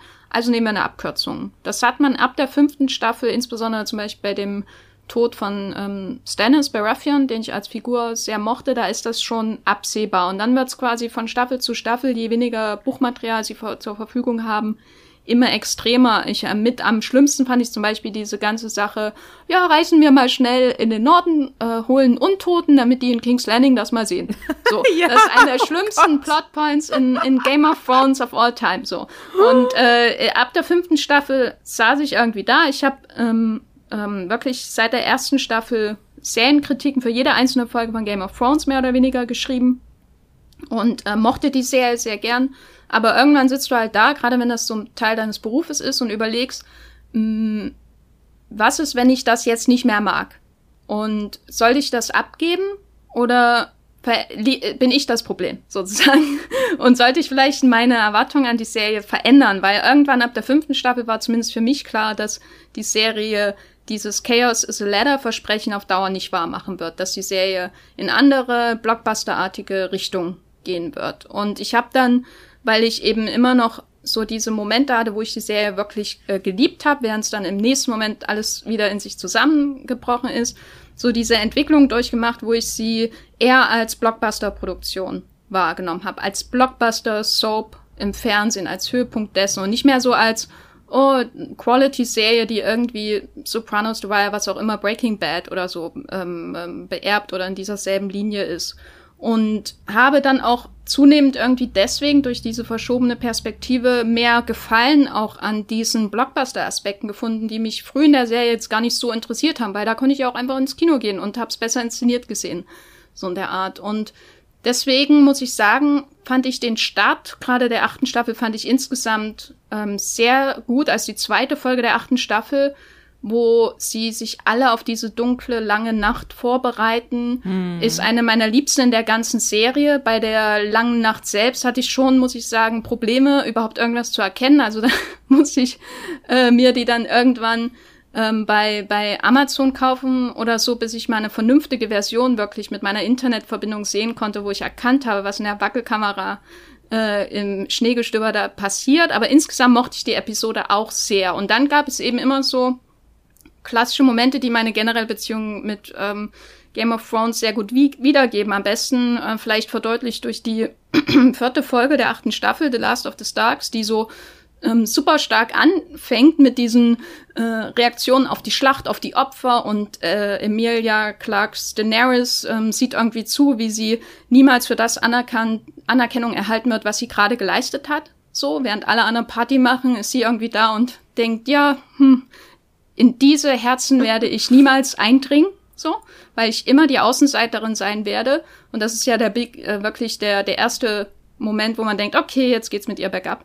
Ähm, und also der erste war wahrscheinlich der, als die Leute hat kreuzigen lassen, aber das wird so nicht so oft bei Daenerys erwähnt. Äh, und, und dann in dieser einen Folge gibt's dann diesen unheimlich dämlichen Moment mit, äh, ach ja, da ist übrigens noch eine komplette Flotte, von der er nichts wusste. So, und das ist halt immer dieses Auf und Ab. Das macht auch meine spätere Beziehung mit Game of Thrones in den späteren Staffeln, passt das irgendwie auch zusammen. Also das ist das, was ich von der Serie schon gewohnt war, mit anderen Worten. Uns wurde in, durch die kürzere Anzahl der Folgen nur noch extremer, aber trotz all dessen muss ich sagen, dass ich insbesondere dann die Folge The Bells, äh, wo Daenerys komplett am Rad dreht, großartig fand. Also ich habe das gesehen und auf einmal wurde alles, was ich von ihr als Figur erwartet hatte, wahr, weil ich halt, wie gesagt, nie ein Fan von ihr war, weil ich ihre Handhabung ihrer Untergebenen und der Rechtsprechung in Marine absolut furchtbar fand. Äh, auf einmal dachte ich, ich bin nicht die Einzige, die das so sieht. Okay. Klar kann ich jetzt endlos kritisieren, dass viele Dinge unlogisch sind, aber da sich meine Sichtweise auf Game of Thrones so verändert hat, habe ich, muss ich auch ehrlich sagen, dass mir die, die Plot-Elemente, ähm, dass sie mich nicht mehr wirklich so interessiert haben, sondern eher diese großen, überhöhten, emotionalen Blockbuster-Momente. Die haben mich in der achten Staffel wirklich überzeugt. Und deswegen bin ich nicht fundamental irgendwie davon enttäuscht, weil ich glaube, diesen Moment hatte, wo meine Erwartungen schon viel früher nicht erfüllt wurden und ähm, deswegen habe ich mich davon getrennt und äh, äh, consciously uncoupled äh, von meinen Erwartungen, wie ähm, hier der Coldplay-Sänger und Chris, äh, Gwyneth Paltrow damals ihre Beziehung und damit habe ich dann glücklich weitergelebt. Ich muss sagen, dass ich diese Wandlung von Daenerys, das fand ich schon auch spannend und ich habe sie auch gefühlt in dem Moment. Also das war wirklich so eine der ersten Sachen, wo ich mir dachte, you go girl, ganz ehrlich. So, ich, ich glaube, jede Frau, die schon mal in einem Meeting saß und alle guten Ideen selbst eingebracht hat und in dem Rest des Meetings geht es dann nur noch darum, dass männliche Kollegen sich melden und alles nochmal genauso sagen, was sie gesagt hat und die werden dann abgefeiert und das sind dann die, die befördert werden. Ich, ich glaube, jede Frau, die sowas schon mal erlebt hat, versteht so ein bisschen diesen Daenerys-Frust. Nicht jeder von uns hat einen Drachen und lebt das dann dramatisch aus. Wie wird die Welt aussehen, wenn jeder von uns einen Drachen hätte, ist jetzt die Frage. ich glaube, es wäre eine bessere Welt, aber das ist nur, das ist nur meine Theorie. Äh, nein, natürlich nicht. Aber ähm, das fand ich schon auch spannend. Woran ich mich dann gestört habe, war die Folge danach, wo sie dann direkt auch so auf NS-Ästhetik und wow, hu, äh, Bow Down vor Drachenhitler und so, ne? Also das war dann irgendwie so, das, das fand ich dann, das war mir zu viel. Das war mir von 0 auf 100 zu viel und es wird, ja, war natürlich dann auch eine Folge davon, dass es dann doch einfach alles sehr schnell passieren musste. Und ähm, ja, dann diese, keine Ahnung, John tötet Daenerys dann, nachdem ihm irgendwie doch noch mal erklärt werden muss, dass sie jetzt vielleicht doch nicht mehr so die Königin ist, der man alles so, der man so nachfolgen muss. Ich fand, dann war es für mich so ein bisschen, okay, sorry, was zur Hölle passiert jetzt? So was, wo ist, wo ist jetzt der Weg? Gibt es jetzt einen Punkt, wo ich sagen kann, einen Punkt, der sich jetzt auch wirklich innerhalb der letzten wenigen Minuten noch auftut, wo ich mir denke, ja, okay, cool, das, das macht mich glücklich oder das ist zumindest für mich ein spannender Abschluss. Und es ist für mich so auseinandergebrochen. Ich muss sagen, ich mochte die Szene, wie Daenerys stirbt und wie Drogon dann so rein kommt und sie so anstupst. Das fand ich ganz, ganz rührend. Das fand ich wirklich, habe ich so ein bisschen, glaube ich, Tränen in den Augen. Das fand ich eine ganz, ganz rührende, tolle Szene und wie er dann auch so diesen Thron schmelzen lässt, wo man sich natürlich denkt, aha, Metapher. Ne? Und dann werden aber die Autoren von der Serie darauf angesprochen, ach so, nee, der war einfach nur wütend. Der hat einfach irgendwo sein Feuer drauf gespuckt, wo er sich denkt, oh Gott, so hört ihr mich verarschen. Ähm, nee, das war irgendwie, weiß ich nicht. Ich, ich, vielleicht hätte es für mich damit auch aufhören können. Einfach so damit aufhören, dass der Thron einfach zerschmilzt und Daenerys weggetragen wird und äh, die Kamera bleibt auf Jon Snow, wie er wie immer sehr bescheuert und leer ins dramatisch mit zitternder Unterlippe ins Nichts guckt. So, vielleicht wäre es für mich besser gewesen, wenn es an der Stelle aufgehört hat und dann aber wie sich das dann alles aufgelöst hat und Tyrion, der ja eigentlich kurz davor steht, äh, hingerichtet zu werden oder zumindest für immer im Gefängnis zu bleiben, dann plötzlich, also ja, natürlich kann der jetzt äh, vorschlagen und entscheiden, wer jetzt für der neue Herrscher über Westeros wird, warum auch nicht. Klar, Bran hat die spannendste Geschichte von allen, so, ich meine, der saß ja auch sehr viel rum und hat nichts getan.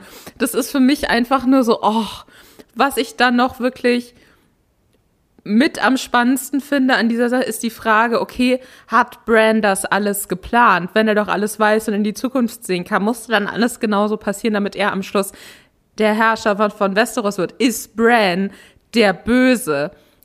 Das finde ich total spannend und ich hätte, ich glaube, das Finale wäre für mich geil gewesen, wenn irgendwas am Schluss nochmal so in die Richtung angedeutet worden wäre, dass man sich denkt so, oha, oha, okay, krass, spannend. Darauf ist es also hinausgelaufen. Das hätte ich geil gefunden, aber es ist einfach nicht passiert.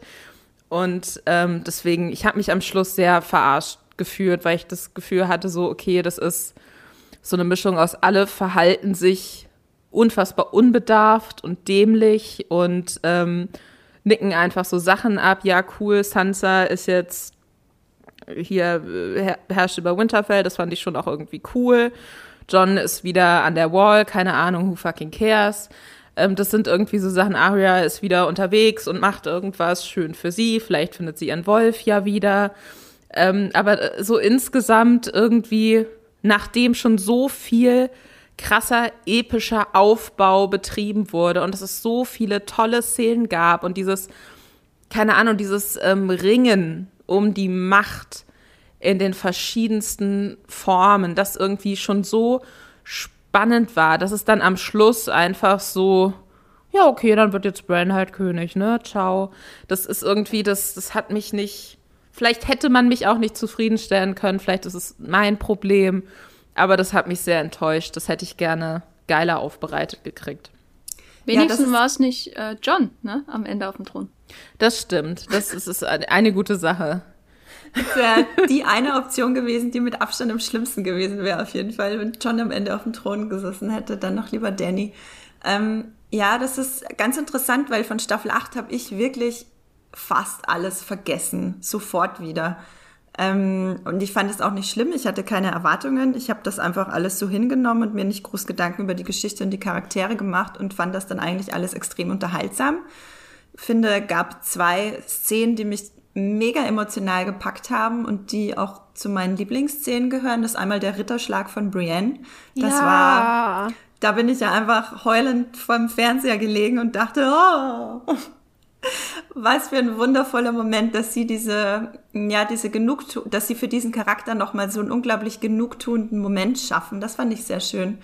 Und als der Drache am Ende den Thron geschmolzen hat, ähm, da ist mir auch egal, was die Macher sagen, völlig wurscht. Für mich äh, hatte er ein gebrochenes Herz und hat gewusst, der ganze Scheiß ist nur passiert äh, wegen diesem dämlichen Thron und jetzt schmelze ich ihn ein, das habt ihr davon. Ähm, das fand ich ganz, ganz schön und das, das reime ich mir auch einfach so zurecht, egal was irgendjemand sagt. Ähm, bin auch großer Fan davon, als äh, äh, Danny alles niedergebrannt hat, weil ich diese Seite an ihr immer schon am meisten mochte, als sie quasi in der ersten Staffel gemerkt hat, okay, so kann ich meine Macht ausbauen, wenn ich so und so mit meinem Mann umgehe. Und dann später, okay, so kann ich meine Macht ausbauen, wenn ich die, oder demonstrieren, wenn ich die Sklavenmeisterwale abmurkse oder kreuzige oder was sie da gemacht hat. Und dann am Ende, okay, das ist meine einzige Chance, ich muss einfach alles niederbrennen, sonst wird das nichts mehr. Und es wird trotzdem nichts. Äh, also ich finde, ich fand das schon alles ganz cool, kann aber auch total verstehen, wenn es einem einfach viel zu schnell ging und viel zu holprig erzählt war. Und ich habe das Gefühl, ähm, dass das auch das ist, was der Serie dann so ein bisschen das Genick gebrochen hat am Ende, weil vorher schon einige, in Staffel 7 vor allem, viele mit dem Drehbüchern unzufrieden waren und es sehr viele pessimistische Stimmungen, Stimmungswellen in der Fancrowd schon vor Staffel 8 gab und das wurde dann zu einem Selbstläufer, sodass immer nur der nächste Fehler gesucht wurde, sei es dieser Starbucks-Becher Gate. Mal einmal kurz einen Starbucks-Becher in der ursprünglichen Version von der Folge gesehen hat oder eben der Night King wird ganz überraschend umgebracht, was mich auch überhaupt nicht gestört hatte. Oder Huch, Danny ist ja auf einmal äh, eine Massenmörderin. Ähm, fand ich, äh, fand ich auf jeden Fall so als sehr unemotionale Beobachterin dieser Serie ganz spannend, wie sie sich selber so ein bisschen das Genick gebrochen hat damit. Und was bleibt jetzt davon übrig? Äh, Jenny, du hattest, äh, nee, du hattest schon erzählt, warum äh, Staffel 8 dir trotzdem gefallen hat, weil du auch deine Erwartungen angepasst, angepasst hattest, war so ein bisschen dein Fazit, ne? Ja, also ich hatte auch Probleme mit Bran, weil die Figur einfach äh, underwritten war. Also da, da haben sie einfach lange Zeit nichts draus gemacht und dann auf einmal ist er so Deus Ex Machina, der Dude, der jetzt alles führt. Aber gleichzeitig mochte ich sehr an diesem Finale, dass es kein Happy End ist. Und damit meine ich nicht mal, dass irgendwie komplett King's Landing niedergefackelt wurde, sondern dass sie am Ende eigentlich da sind, wo sie am Anfang sind, nur mit leichten Justierungen. Also ich hätte es jetzt zum Beispiel überhaupt nicht gemocht, wenn sie im Finale da gesessen wären und gesagt haben, wir machen Demokratie, was mhm. ja eine mhm. Szene ist, und dann äh, niemand lacht und alle sagen, okay, mach mal. So, weil das wäre völlig absurd gewesen in, dieser, in diesen Gesellschaften, die da existieren. Und stattdessen hat man so leichte Veränderungen, ähm, aber die gleichzeitig auch wieder zahllose Fragen aufwerfen. Also zum Beispiel, wer ist der Nachfolger von Bran? Weil ist das jetzt einfach nur eine andere Art von Monarchie, die ja eingeführt wird? Ne? Sind das jetzt immer diese komischen creepy Raben-Leute, die das machen? Oder ist, er stirbt er nie? Ist er ewig einfach da? Und ähm, das eröffnet viele Fragen. Es ist nicht so, dass es am Ende allen irgendwie besser geht, was mir sehr gefallen hat. Nicht, nicht, dass es irgendwas über meine Persönlichkeit aussagt, aber äh, das ist eher ein gewisser Realismus in der Serie, die jetzt äh, sich durchaus auch dadurch ausgezeichnet hat, dass sie diese Fantasy-Welt, obwohl da Drachen rumfliegen und Eiszombies rumlatschen, mit einem gewissen Realismus auch betrachtet hat, wie diese Welt funktioniert. So und welche mhm. Grenzen den Leuten äh, und äh begegnen, wenn sie irgendwie aufsteigen wollen, wenn sie ihr Leben verbessern wollen in, in der Welt von Game of Thrones. Und was ich natürlich sagen muss, ähm, obwohl ich kein Stark-Fan bin, dass mir diese finale Montage von den Geschwistern und insbesondere dieser Moment, wo John, und das hat mich ja natürlich am meisten überrascht, dass mir das gefallen hat, äh, wo John in die, in den Wald hinausgeht äh, mit den Wildlings, dass mich das wirklich irgendwie mit allem versöhnt hat in dieser letzten Folge, die zahllose Probleme hat, äh, weil das irgendwie so eine wunderschöne irgendwie auch melancholische und trotzdem optimistische Rahmung dessen, de, der ganzen Serie ist, weil die Serie auch mit, mit dem Gang in den Wald hinaus beginnt. Ja. Und aber ganz, unter ganz anderen Vorzeichen. Und ich als Jon Snow Hasserin, ne, ich sitze da und denke, ach, bin ich froh, dass es mit dem hier an diesem Ort in dieser Form endet. So, weil man doch dann eben gewisse Fortschritte hat. Also es ist nicht so ein zynischer Blick, den sie ja auch hätten wählen können mit, ach, Menschen sind einfach doof und stürzen sich halt immer in den Krieg und so wird es immer sein, sondern es wird ja wirklich was verändert. Und vielleicht auch verbessert, gerade was die Beziehung mit den Wildlings da im Norden angeht. Und deswegen ist das für mich ein sehr schönes Bild, ebenso wie das Bild von Arya, die da jetzt auf ähm, ähm, Seefahrertour geht, äh, mir gefallen hat, wobei ich mir ihre Zukunft schon als äh, fürchterliche Kolonialistenherrscherin auf irgendeinem fremden Kontinent vorstelle. Weil dieses Seefahrerbild ist immer so schön romantisiert, aber wenn wir in unsere Geschichte schauen, mhm. hat das immer furchtbare Folgen für alle anderen gehabt. Und was bleibt denn jetzt für dich persönlich, auch mit dem Abstand von, ich glaube, fast zwei Jahre ist das äh, Finale jetzt auch schon alt. Was bleibt denn für dich persönlich jetzt von, von Game of Thrones übrig? Also ein wichtiger Abschnitt meines Lebens, was seltsam klingt, wenn es um irgendeine Serie geht mit Drachen und, und Eiszombies und Inzest. Und ich muss sagen, dass ich wirklich früher die Serie nicht so mochte, wo sie besser war, als jetzt. Ähm, also früher habe ich die Folgen geschaut, immer auch frühs gleich für die Recaps und so. Und hatte dann wenig Interesse daran, sie nochmal zu schauen. So. Und ich habe hab die selten nochmal gerewatcht, außer jetzt unmittelbar für die Vorbereitung für die Arbeit oder so. Und wenn ich dann bei meinen Eltern war, die auch große Game of Thrones Fans sind und die auch das Finale übrigens sehr mochten, also hier das kritische Urteil von meinen Eltern, äh, dann fand ich es immer etwas anstrengend, weil das ist ja jetzt so Arbeit und ich muss jetzt nochmal die Folge schauen, über die ich mir damals den Kopf zerbrochen hatte, als ich den, äh, die, die Kritik dazu geschrieben habe bei, bei Movieplot und so. Und seit dieser achte Staffel zu Ende ist, kann, ist diese, kann ich, habe ich irgendwie wirklich nostalgische Gefühle für die Serie ich denke viel öfter positiv dran. Ich schaue mir viel öfter auch mal noch mal eine Folge an oder so. Und insofern bleibt für mich wirklich eine, eine schöne Erfahrung, sowohl in der Freizeit als auch auf der Arbeit, weil es wirklich super spannend war, diese Mega-Serie ähm, so lange zu begleiten in verschiedenen Medien. Und ähm, ja, ich bin eigentlich auch, ich verbinde auch viel Stolz damit, weil ich so viele Texte drüber geschrieben habe und wie sich da mein Stil verändert hat. Das ist irgendwie sowas, das macht man jahrelang und denkt nicht drüber nach und dann ist es vorbei und man schaut zurück und denkt, aber war eigentlich gar nicht so schlecht, ne? Äh, und äh, das, das ist wegen, deswegen habe ich eigentlich größtenteils wirklich nur positive Assoziationen damit, außer wenn ich an die Fankultur denke, die mich wirklich massiv enttäuscht hat. So, weil wenn du ja, also ich war eben, äh, ich bin öfter bei Reddit, aber ich war eben noch mal auf dem vor vielen Jahren noch großartigen Subreddit Free Folk, äh, der quasi früher der Leak äh, Subreddit war für, mhm. für alle Sachen, die Game of Thrones betreffen. Und das erste, was man hat, ist einfach nur Hass auf David Benioff und D.B. Weiss. So, zwei Jahre danach, der neueste Post so in der Art. Und das ist einfach so traurig, dass ich da am besten gar nicht dran denken möchte. Aber ich persönlich habe auf jeden Fall eine positive Beziehung zu der Serie. Lisa, ist das bei dir denn letztlich trotz der negativen Gefühle in Staffel 8 ähnlich oder, oder legt das schon einen sehr unangenehmen Schleier über, über, die ganze, über das ganze Thema?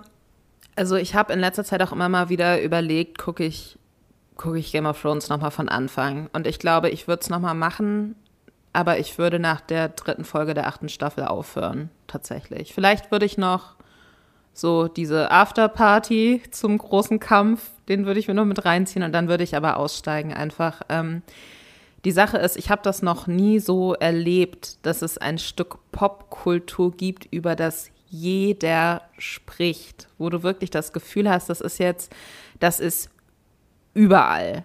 Und das ist direkt auch selbst in Deutschland, wenn die Folge nachts in den USA erst gelaufen ist, am nächsten Morgen in Deutschland, jeder spricht über diese Serie keine Ahnung, ähm, jeder hat dazu eine Meinung, ähm, du verbringst den halben Tag damit oder deine halbe Freizeit damit, dich in irgendwelche Reddit-Theorien reinzulesen. Ich habe irgendwie, wenn ich im Fitnessstudio auf dem Laufband war oder so, habe ich immer auf YouTube die neuesten Theorie-Videos geguckt nach jeder Folge. Das hat irgendwie, das war auch für mich ein Riesenteil von meinem Leben und das hat mich wirklich auch mit genommen, muss ich sagen. Und ich glaube, so wie, also so die ganz großen Gefühle liegen ja auch immer extrem nah beieinander. Und so wie ich es natürlich nicht in Ordnung finde, wenn Leute ihre Enttäuschung über, über die achte Staffel oder übers Finale oder was auch immer in Hass gegen die Macher, die einen ja davor sehr glücklich gemacht haben mit dem, was sie gemacht haben, äh, umwälzen. Ich, ich ich, ich glaube einfach, dass je glücklicher einen etwas macht, umso mehr kann es einen auch enttäuschen. Und ich glaube, damit muss man immer leben, wenn man so sein Herz sehr weit aufmacht für irgendeine Serie, für irgendeinen Film.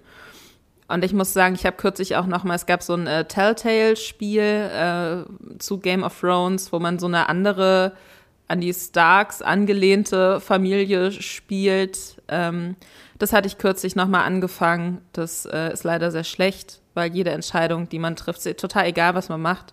Äh, es stirbt sowieso immer irgendjemand, deswegen habe ich in meinem zweiten Durchlauf einfach alle durchweg tot beleidigt und äh, geguckt, was passiert. Ähm, ich warte natürlich auch immer noch auf die letzten beiden Bücher, auch wenn ich nicht glaube, dass sie jemals erscheinen werden. Die können ja auch alles nochmal ein bisschen anders machen, weil in den Büchern ja auch manche äh, Handlungsstränge ganz anders angelegt sind.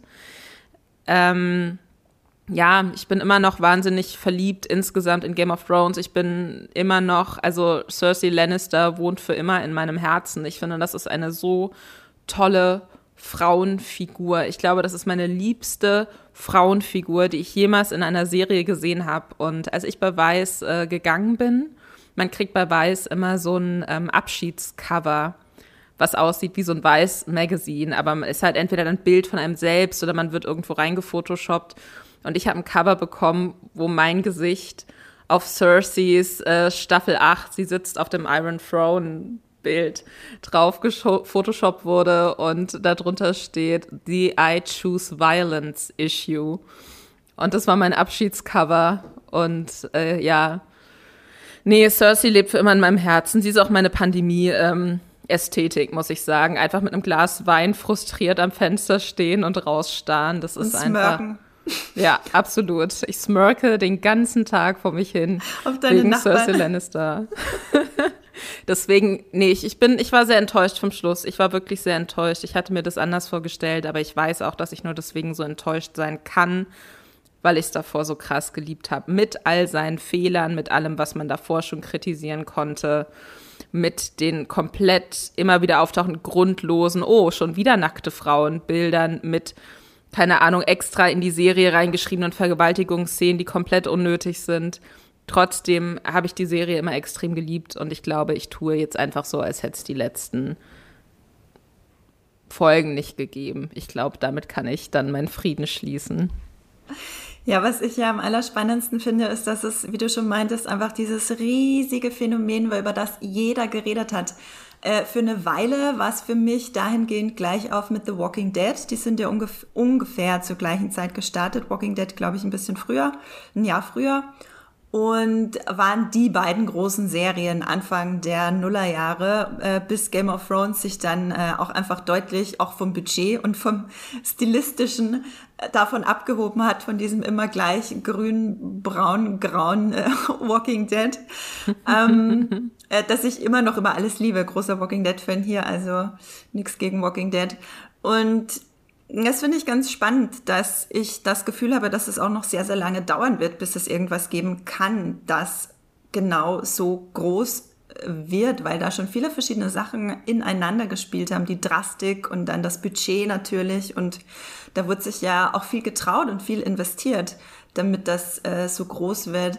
Jenny, was meinst du denn? So ein bisschen Expertinnenausblick ähm, bekommen wir demnächst noch mal irgend sowas Großes oder ist das erstmal kann das erstmal gar nicht mehr entstehen in der Streaming-Welt? Mm, also ich möchte jetzt keine Voraussagen machen, dass es nie wieder passieren wird, aber ich glaube, es wird halt immer schwerer sein. Also die einzigen Serien, wo ich wirklich legitim denke, das waren Blockbuster-Serien, so in den letzten sechs, ähm, sieben Monaten oder so, waren vor allem die, die Mandalorian, äh, zweite Staffel und WandaVision und vielleicht noch Bridgerton oder so. Aber da hat man schon dieses Grundproblem, die werden zwar ständig und äh, so im Social Media Bereich besprochen, also da kommt man gar nicht drum rum, ähm, da irgendwie die Konversation mitzubekommen, aber da musst du halt auch ein Disney Plus Abo haben oder so. Und ich habe das Gefühl, dass Game of Thrones genau in dem Moment kam, wo es noch möglich war, alle zu erreichen ähm, und aber auch die, die Distributionswege noch nicht zu komplex dafür waren. Also klar, ich meine, dass das Finale von MASH oder so damals im Fernsehen in den 70er haben 70 Millionen Menschen gesehen, das wird man nie wieder erreichen in dieser Form live, aber Game of Thrones kam halt zu einem Moment, wo alle schon wussten, aha, ich kann online was streamen, ob legal oder nicht, so, ähm, da, da ist diese Möglichkeit aber gleichzeitig auch sich alle ähm, noch nicht auf sieben verschiedenen Streaming-Plattformen aufgehalten haben. Ist so mein Eindruck. Und manche schauen es dann natürlich zeitversetzt, wenn es dann erst bei TNT-Serie irgendwie im Fernsehen läuft, weil sie nicht so streaming-mäßig drinstecken. Aber Game of Thrones hat halt auch den Vorteil durch diese Vermischung von verschiedenen Genres, dass sie dadurch auch alt verschiedene Altersgruppen zum Beispiel abholen. Und ich denke, deswegen war es letztendlich sogar auch größer als sowas wie Breaking Bad zum Beispiel. Dadurch, dass du alle möglichen Leute da ähm, ähm, heranlockst vor den Fernseher, außer vielleicht kleine Kinder oder so, dadurch, dass du Drachen hast und, und Eiszombies, aber auch irgendwie hoch, hoch interessante Dialoge und ähm, so weiter und so fort. Dadurch wurde das schon zu so einer Art vier Quadranten oder mindestens dreieinhalb äh, Quadranten Serie. Also vier, man spricht ja mal von vier Quadranten Filmen oder so, wenn die die ganze Family irgendwie mit reinloggen. Das ist das, was Blockbuster idealerweise tun. Und Game of Thrones hat das halt zumindest zum Teil auch geschafft. Und es gleichzeitig waren natürlich auch die Social Media Kanäle auf äh, genau zu dem Zeitpunkt überaus populär, wo alle das geschaut haben. Und das hat es natürlich alles nochmal multipliziert, so diese Wahrnehmung, wie ähm, wichtig Game of Thrones ist. Und ich finde, was das angeht, auch Walking Dead als Vergleich interessant, weil die ja in den USA theoretisch mehr geschaut wird, weil AMC billiger ist. Aber ist halt auch so eine Serie, wo die Frage ist, worüber spricht man da eigentlich ne? mit seinen Eltern? Passiert relativ, äh, passiert relativ wenig, wo man dann mit einem Schock rausgeht. Es gibt natürlich ein paar sehr ikonische Momente auch, Look at the Flowers und das Zaunmassaker etc., aber da gibt's halt alle zwei Staffeln mal, was, was bei Game of Thrones irgendwie gefühlt jede dritte Folge passiert ist. Ja, also ich denke, es wird schwer, sowas etwas, so etwas nochmals wiederholen, gerade jetzt, wo Amazon irgendwie zum Beispiel hunderte Millionen, Milliarden in, in diese Herr der Ringe-Serie hineinpumpt und äh, diverse andere Fantasy-Serien noch plant und Netflix haut jede Woche ihre neue Fantasy-Serie raus und ähm, das selbst HBO hat ja so die die also HBO der Sender der Game of Thrones produziert hat hat ja so die Strategie geändert und äh, geht jetzt eher in Richtung wir hauen möglichst auch viel raus so für unseren neuen Streaming-Dienst HBO Max. Und da ist auch die Frage könnte sowas wie Game of Thrones heute noch so entstehen. Das fand ich auch, finde ich auch super spannend, weil Game of Thrones ja damals auf den ersten Blick liest du das und denkst, ja, kann ich mir gut als Serie vorstellen, grünes Licht, so, so würde Netflix wahrscheinlich heute agieren. Aber damals haben die den Piloten gedreht und das gesehen, die erste Pilotfolge, wo daraufhin entschieden wird, machen wir die Serie oder nicht, ist ja heute auch nicht mehr ein selbstverständlicher Prozess. Heute gibt's einfach so grünes Licht. Und die haben gesehen, scheiße, das ist Müll. Also lassen wir das nochmal drehen, besetzen Leute um, verändern das fundamental, bis es wirklich so der Diamant wirklich ähm, perfekt aussieht, den wir hier bearbeiten.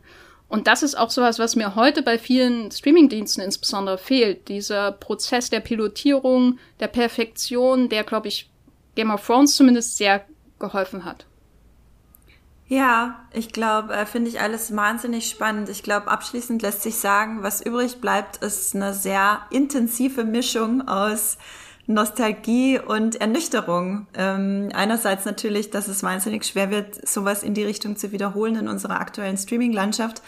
Andererseits, es gab so viele großartige Staffeln, Charaktere, Schauspielerinnen, Schauspieler und Momente und über die alle geredet haben, aber auch viel Enttäuschung und sehr viel ähm, ja, Hass im Fandom, der wirklich äh, verwerflich ist, teilweise, wo eben Macherinnen und Schauspielerinnen für Rollen angegangen werden, äh, die erstmal völlig in Ruhe gelassen werden sollen, wenn dann diskutiert man inhaltlich, was einen enttäuscht hat. Ähm, es ist eine sehr intensive Mischung äh, und ich fand das immer schon sehr spannend als neut relativ neutrale Beobachterin und fand das auch wahnsinnig spannend, was ihr gerade alles erzählt habt. Ich habe auch gestern äh, bei Twitter noch mal ein bisschen rumgefragt, um noch mal so ein paar mehr Stimmen oder so ein Stimmungsbild einzufangen was nach zehn Jahren eigentlich übrig bleibt von Game of Thrones. Und ich kann euch da ein paar Stimmen vorlesen. Das fand ich auch ganz spannend und spiegelt eigentlich auch ziemlich das wider, was wir besprochen haben. Ähm, es gibt positive, negative, enttäuschende, gleichgültige.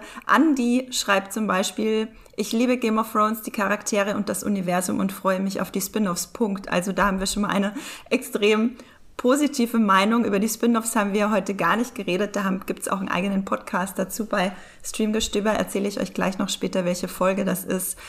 Ähm, ja, Will schreibt zum Beispiel die beste Geschichte, die es je gegeben hat und auch je geben wird. Mit einem einzigen Punkt, äh, mit nur einem einzigen Punkt, der grauenhaft war, das Storytelling der letzten Staffel. Und Christina schreibt, bei mir mittlerweile viel Gleichgültigkeit.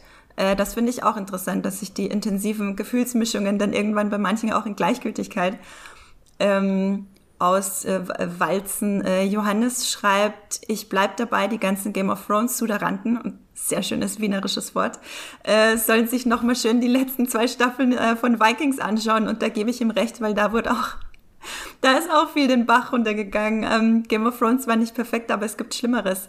Äh, Alman Süßkartoffel Silvio schreibt, Enttäuschung, sehr viel Enttäuschung bleibt übrig. Es fing mit der enttäuschenden Ankündigung an, dass Staffel 8 nur sechs Folgen hat und endete dann noch desaströser, als der eingefleischte Pessimist vorhergesagt hatte. Christian Siegel schreibt, ich würde sie als gefallene Serie bezeichnen. Also da ist auch auf jeden Fall gefühlt jede Emotion vertreten, viel Liebe, viel Enttäuschung. Und Jenny, eine Sache noch zum Vermächtnis von Game of Thrones, die du gestern gesagt hast, die ich super spannend fand zum Abschluss. Ähm, du meintest, dass die Enttäuschung über Staffel 8 Game of Thrones vielleicht länger am Leben halten wird in unseren Köpfen, als es ein Finale getan hätte, mit dem alle zufrieden gewesen wären. Ja, also ich könnte, also es gibt, glaube ich, nicht die Regel, eine Serie muss enttäuschend enden, damit sie die Zeiten überdauert. Das glaube ich auf jeden Fall nicht. Aber ich denke, dass es der Serie durchaus helfen kann, in der Konversation irgendwie erhalten zu bleiben. Gerade jetzt, wo jeden Tag 20 neue Serien ständig erscheinen und wir so ständig irgendwie überschüttet werden mit neuem, in Anführungszeichen, Content, den wir schauen müssen oder so, dass man mit dieser Serie gar nicht so einfach abschließen kann. So einfach, wie man, glaube ich, mit Breaking Bad zum Beispiel abschließen kann. Äh, eine Serie, die ich aber auch nicht besonders mag. Insofern habe ich schon abgeschlossen, als ich die dritte Staffel gesehen habe oder so. Und das fand ich jetzt auch interessant, als dieser Breaking Bad äh, Film bei Netflix rauskam, über den wir auch einen Podcast gemacht haben. Der erste. El, El Camino war das, oder? Genau ähm, dass, dass das irgendwie so, ja, okay, okay, äh, und jetzt leben wir weiter, ohne wie, je wieder darüber zu reden, äh, was da fortgesetzt wurde. Oh, so, so wirkt das jedenfalls auf mich. Und bei Game of Thrones habe ich das Gefühl, das hat sich so bei vielen Leuten mh, hm, irgendwo in der Gehirnmasse so eingehakt. Äh, ähm, sicherlich auch unfreiwillig, sicherlich auch mit vielen negativen Assoziationen, aber das ist sowas, wo man das deswegen notwendigerweise in fünf, zehn, 15 Jahren nochmal gezwungen wird, sich zu fragen, war das denn so schlimm? Und dann entweder antwortet man ja oder nein. Das sind Fragen, die ich glaube, andere Serien mit weniger spektakulär diskutierten Enden äh, nicht stellen. Und deswegen sind die dann eben abgeschlossen und äh, stehen im Regal und das ist auch schön und gut. Also mich erinnert halt die Reaktion schon sehr stark an das, äh, die Reaktion auf das Ende von Lost die ich aus der Ferne wahrgenommen habe, ebenso wie die Reaktionen auf das Ende von Battlestar Galactica, weil das auch beide Serien waren, wo man viel Theoriegerüste drumrum hatte und dann wird es komplett anders aufgelöst. Und äh, über diese Serien reden ja Leute doch bis heute. Gerade über Lost, ja. glaube ich. Hier, Andrea, du ja, speziell. Ich rede jeden Tag drüber mit Menschen bei Reddit etc. nee, ähm, das finde ich total interessant, ja, weil ich äh, merke das auch hier bei unserem Podcast Streamgestöber. Die Serien, also wir haben schon öfters Podcasts gemacht über ältere abgeschlossene Serien wie Lost Time at Your Mother. Ähm, was gab es dann noch mit kontroversem Ende? Äh, Lost Time at Your Mother. Dexter, ganz wichtig, Dexter gehört da natürlich auch dazu. Und das waren alles Serien, die extrem populär waren und äh, eine so schlimme Spaltung dann am Ende hinterlassen haben wie sonst was. Ähm, und diese Podcasts werden auch mehr gehört, als wenn wir über abgeschlossene, wahnsinnig beliebte Serien reden, die ein zufriedenstellendes Ende für alle hatten. Also das Dis Diskussionspotenzial und das Interesse äh, lebt länger weiter, ist auch äh, meine Theorie. Und das finde ich super spannend und weiß nicht, ob das langfristig gut oder schlecht ist für eine Serie, ob man das so bewerten kann, aber ich glaube, das Interesse wird länger weiterleben dadurch.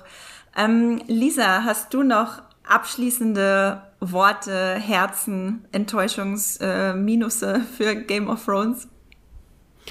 Ähm, ja, fick dich, Jamie Lannister, du scheiß Fuckboy. Wie konntest du Brienne zurücklassen? Was zur Hölle? Das ist das Letzte, was ich jetzt heute zu Game of Thrones sage. Voller Das ist- Wut. Das ist der erste Podcast, den wir mit äh, explizit äh, raten müssen, glaube ich. Aber ich verstehe dich total und deine Emotionen, also bin ich total bei dir.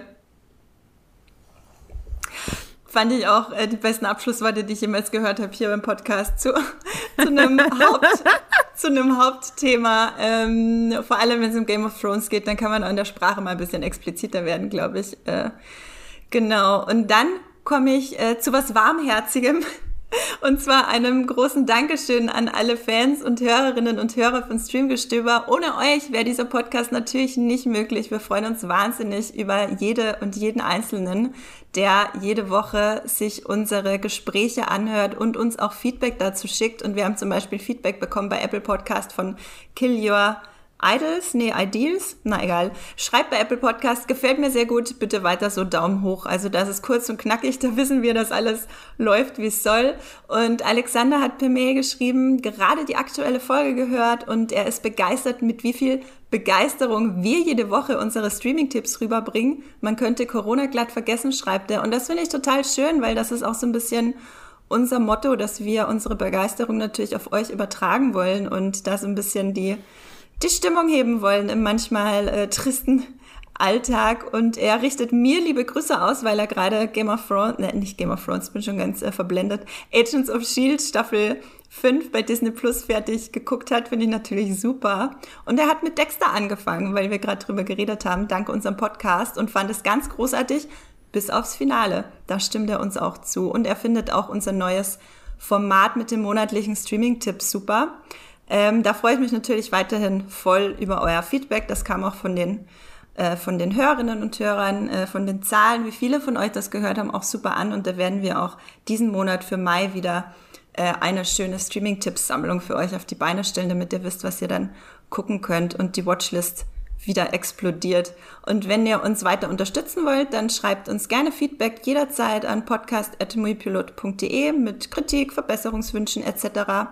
Ganz, ganz doll helft ihr uns natürlich, wenn ihr uns bei iTunes, Podcast Addict oder überall, wo man uns bewerten kann, bewertet. Ähm, zum Beispiel mit fünf Sternen. nur so, äh, nur so als Beispiel, keine Ahnung, äh, wie, wie ihr das sonst so handhabt. Und könnt auch gerne einen Kommentar dazu schreiben, was euch besonders gefällt an Streamgestöber. Da freuen wir uns drüber. Und weil ich es vorhin angesprochen habe, die beiden Game of Thrones Podcast-Folgen, die wir schon hatten bei Streamgestöber, das ist einmal Folge 42, das Game of Thrones Finale Staffel 8 im Rückblick, das war zum einjährigen Jubiläum vom Finale. Und einmal Folge 84, Game of Thrones Prequel, Wie gut wird House of the Dragon? Da haben Jenny und Hendrik sich mal das ähm, geplante Sequel, eins der geplanten Sequels, äh, unter die Lupe genommen. Ja, dann kommen wir zum Ende. Lisa, sag mal, wo kann man dich denn außerhalb des Podcasts lesen, hören, etc.? Äh, man kann zum Beispiel auf Moviepilot, da heiße ich L Ludwig zusammengeschrieben. Äh, da könnt ihr mir folgen und seht, wenn ich was Neues geschrieben habe. Äh, obwohl ich jetzt einfach mal davon ausgehe, dass ihr einfach sowieso jeden Tag auf Moviepilot seid, wie ihr es sein solltet. Äh, und ihr könnt mir bei Twitter folgen, da heiße ich Anti-Alles-Lisa. Wenn ihr euch so ein bisschen für Internetkultur noch interessiert und dafür, was im, in der Influencer-Welt so abgeht, ihr wollt aber nicht die ganze Zeit selbst auf YouTube abhängen, könnt ihr mir und Robin Blase einmal die Woche beim Lester-Schwester-Podcast auch zuhören. Da fassen wir diese ganzen Sachen so ein bisschen zusammen. Ähm, ja, das war's eigentlich. Jenny, wo kann man dich lesen und hören? Und sag doch auch mal deinen Podcast. Oh, ja, äh, der Wollmilchcast ist das. Also den führe ich seit 2013 mit Matthias Hopf, den ihr hier auch schon im Streamgestöber-Podcast hören konntet. Wir sprechen allerdings nicht über Serien, sondern über Filme und haben aktuell eine Rom-Com-Serie. Kann ich absolut empfehlen, nochmal Clueless zu schauen, Sleepless in Seattle und so weiter und so fort. Und darüber hinaus ähm, bin ich bei Twitter als Gafferlein mit äh, Doppel F zu finden oder sucht einfach nach Jenny Jecke, dann findet ihr mich auch ebenso bei ähm, Moviepilot, da bin ich auch natürlich ganz normal als Jenny Jecke zu finden. Genau, mich findet ihr bei Muipilot unter Science Fiction, klein und zusammengeschrieben. Das ist einfach meine größte Präferenz. Und bei Twitter und Instagram findet ihr mich unter meinem Namen Andrea Wöger. Einfach eingeben, dann wird euch mein Profil angezeigt mit der kleinen Pride-Flagge und mit dem kleinen Roboter daneben. Das bin ich.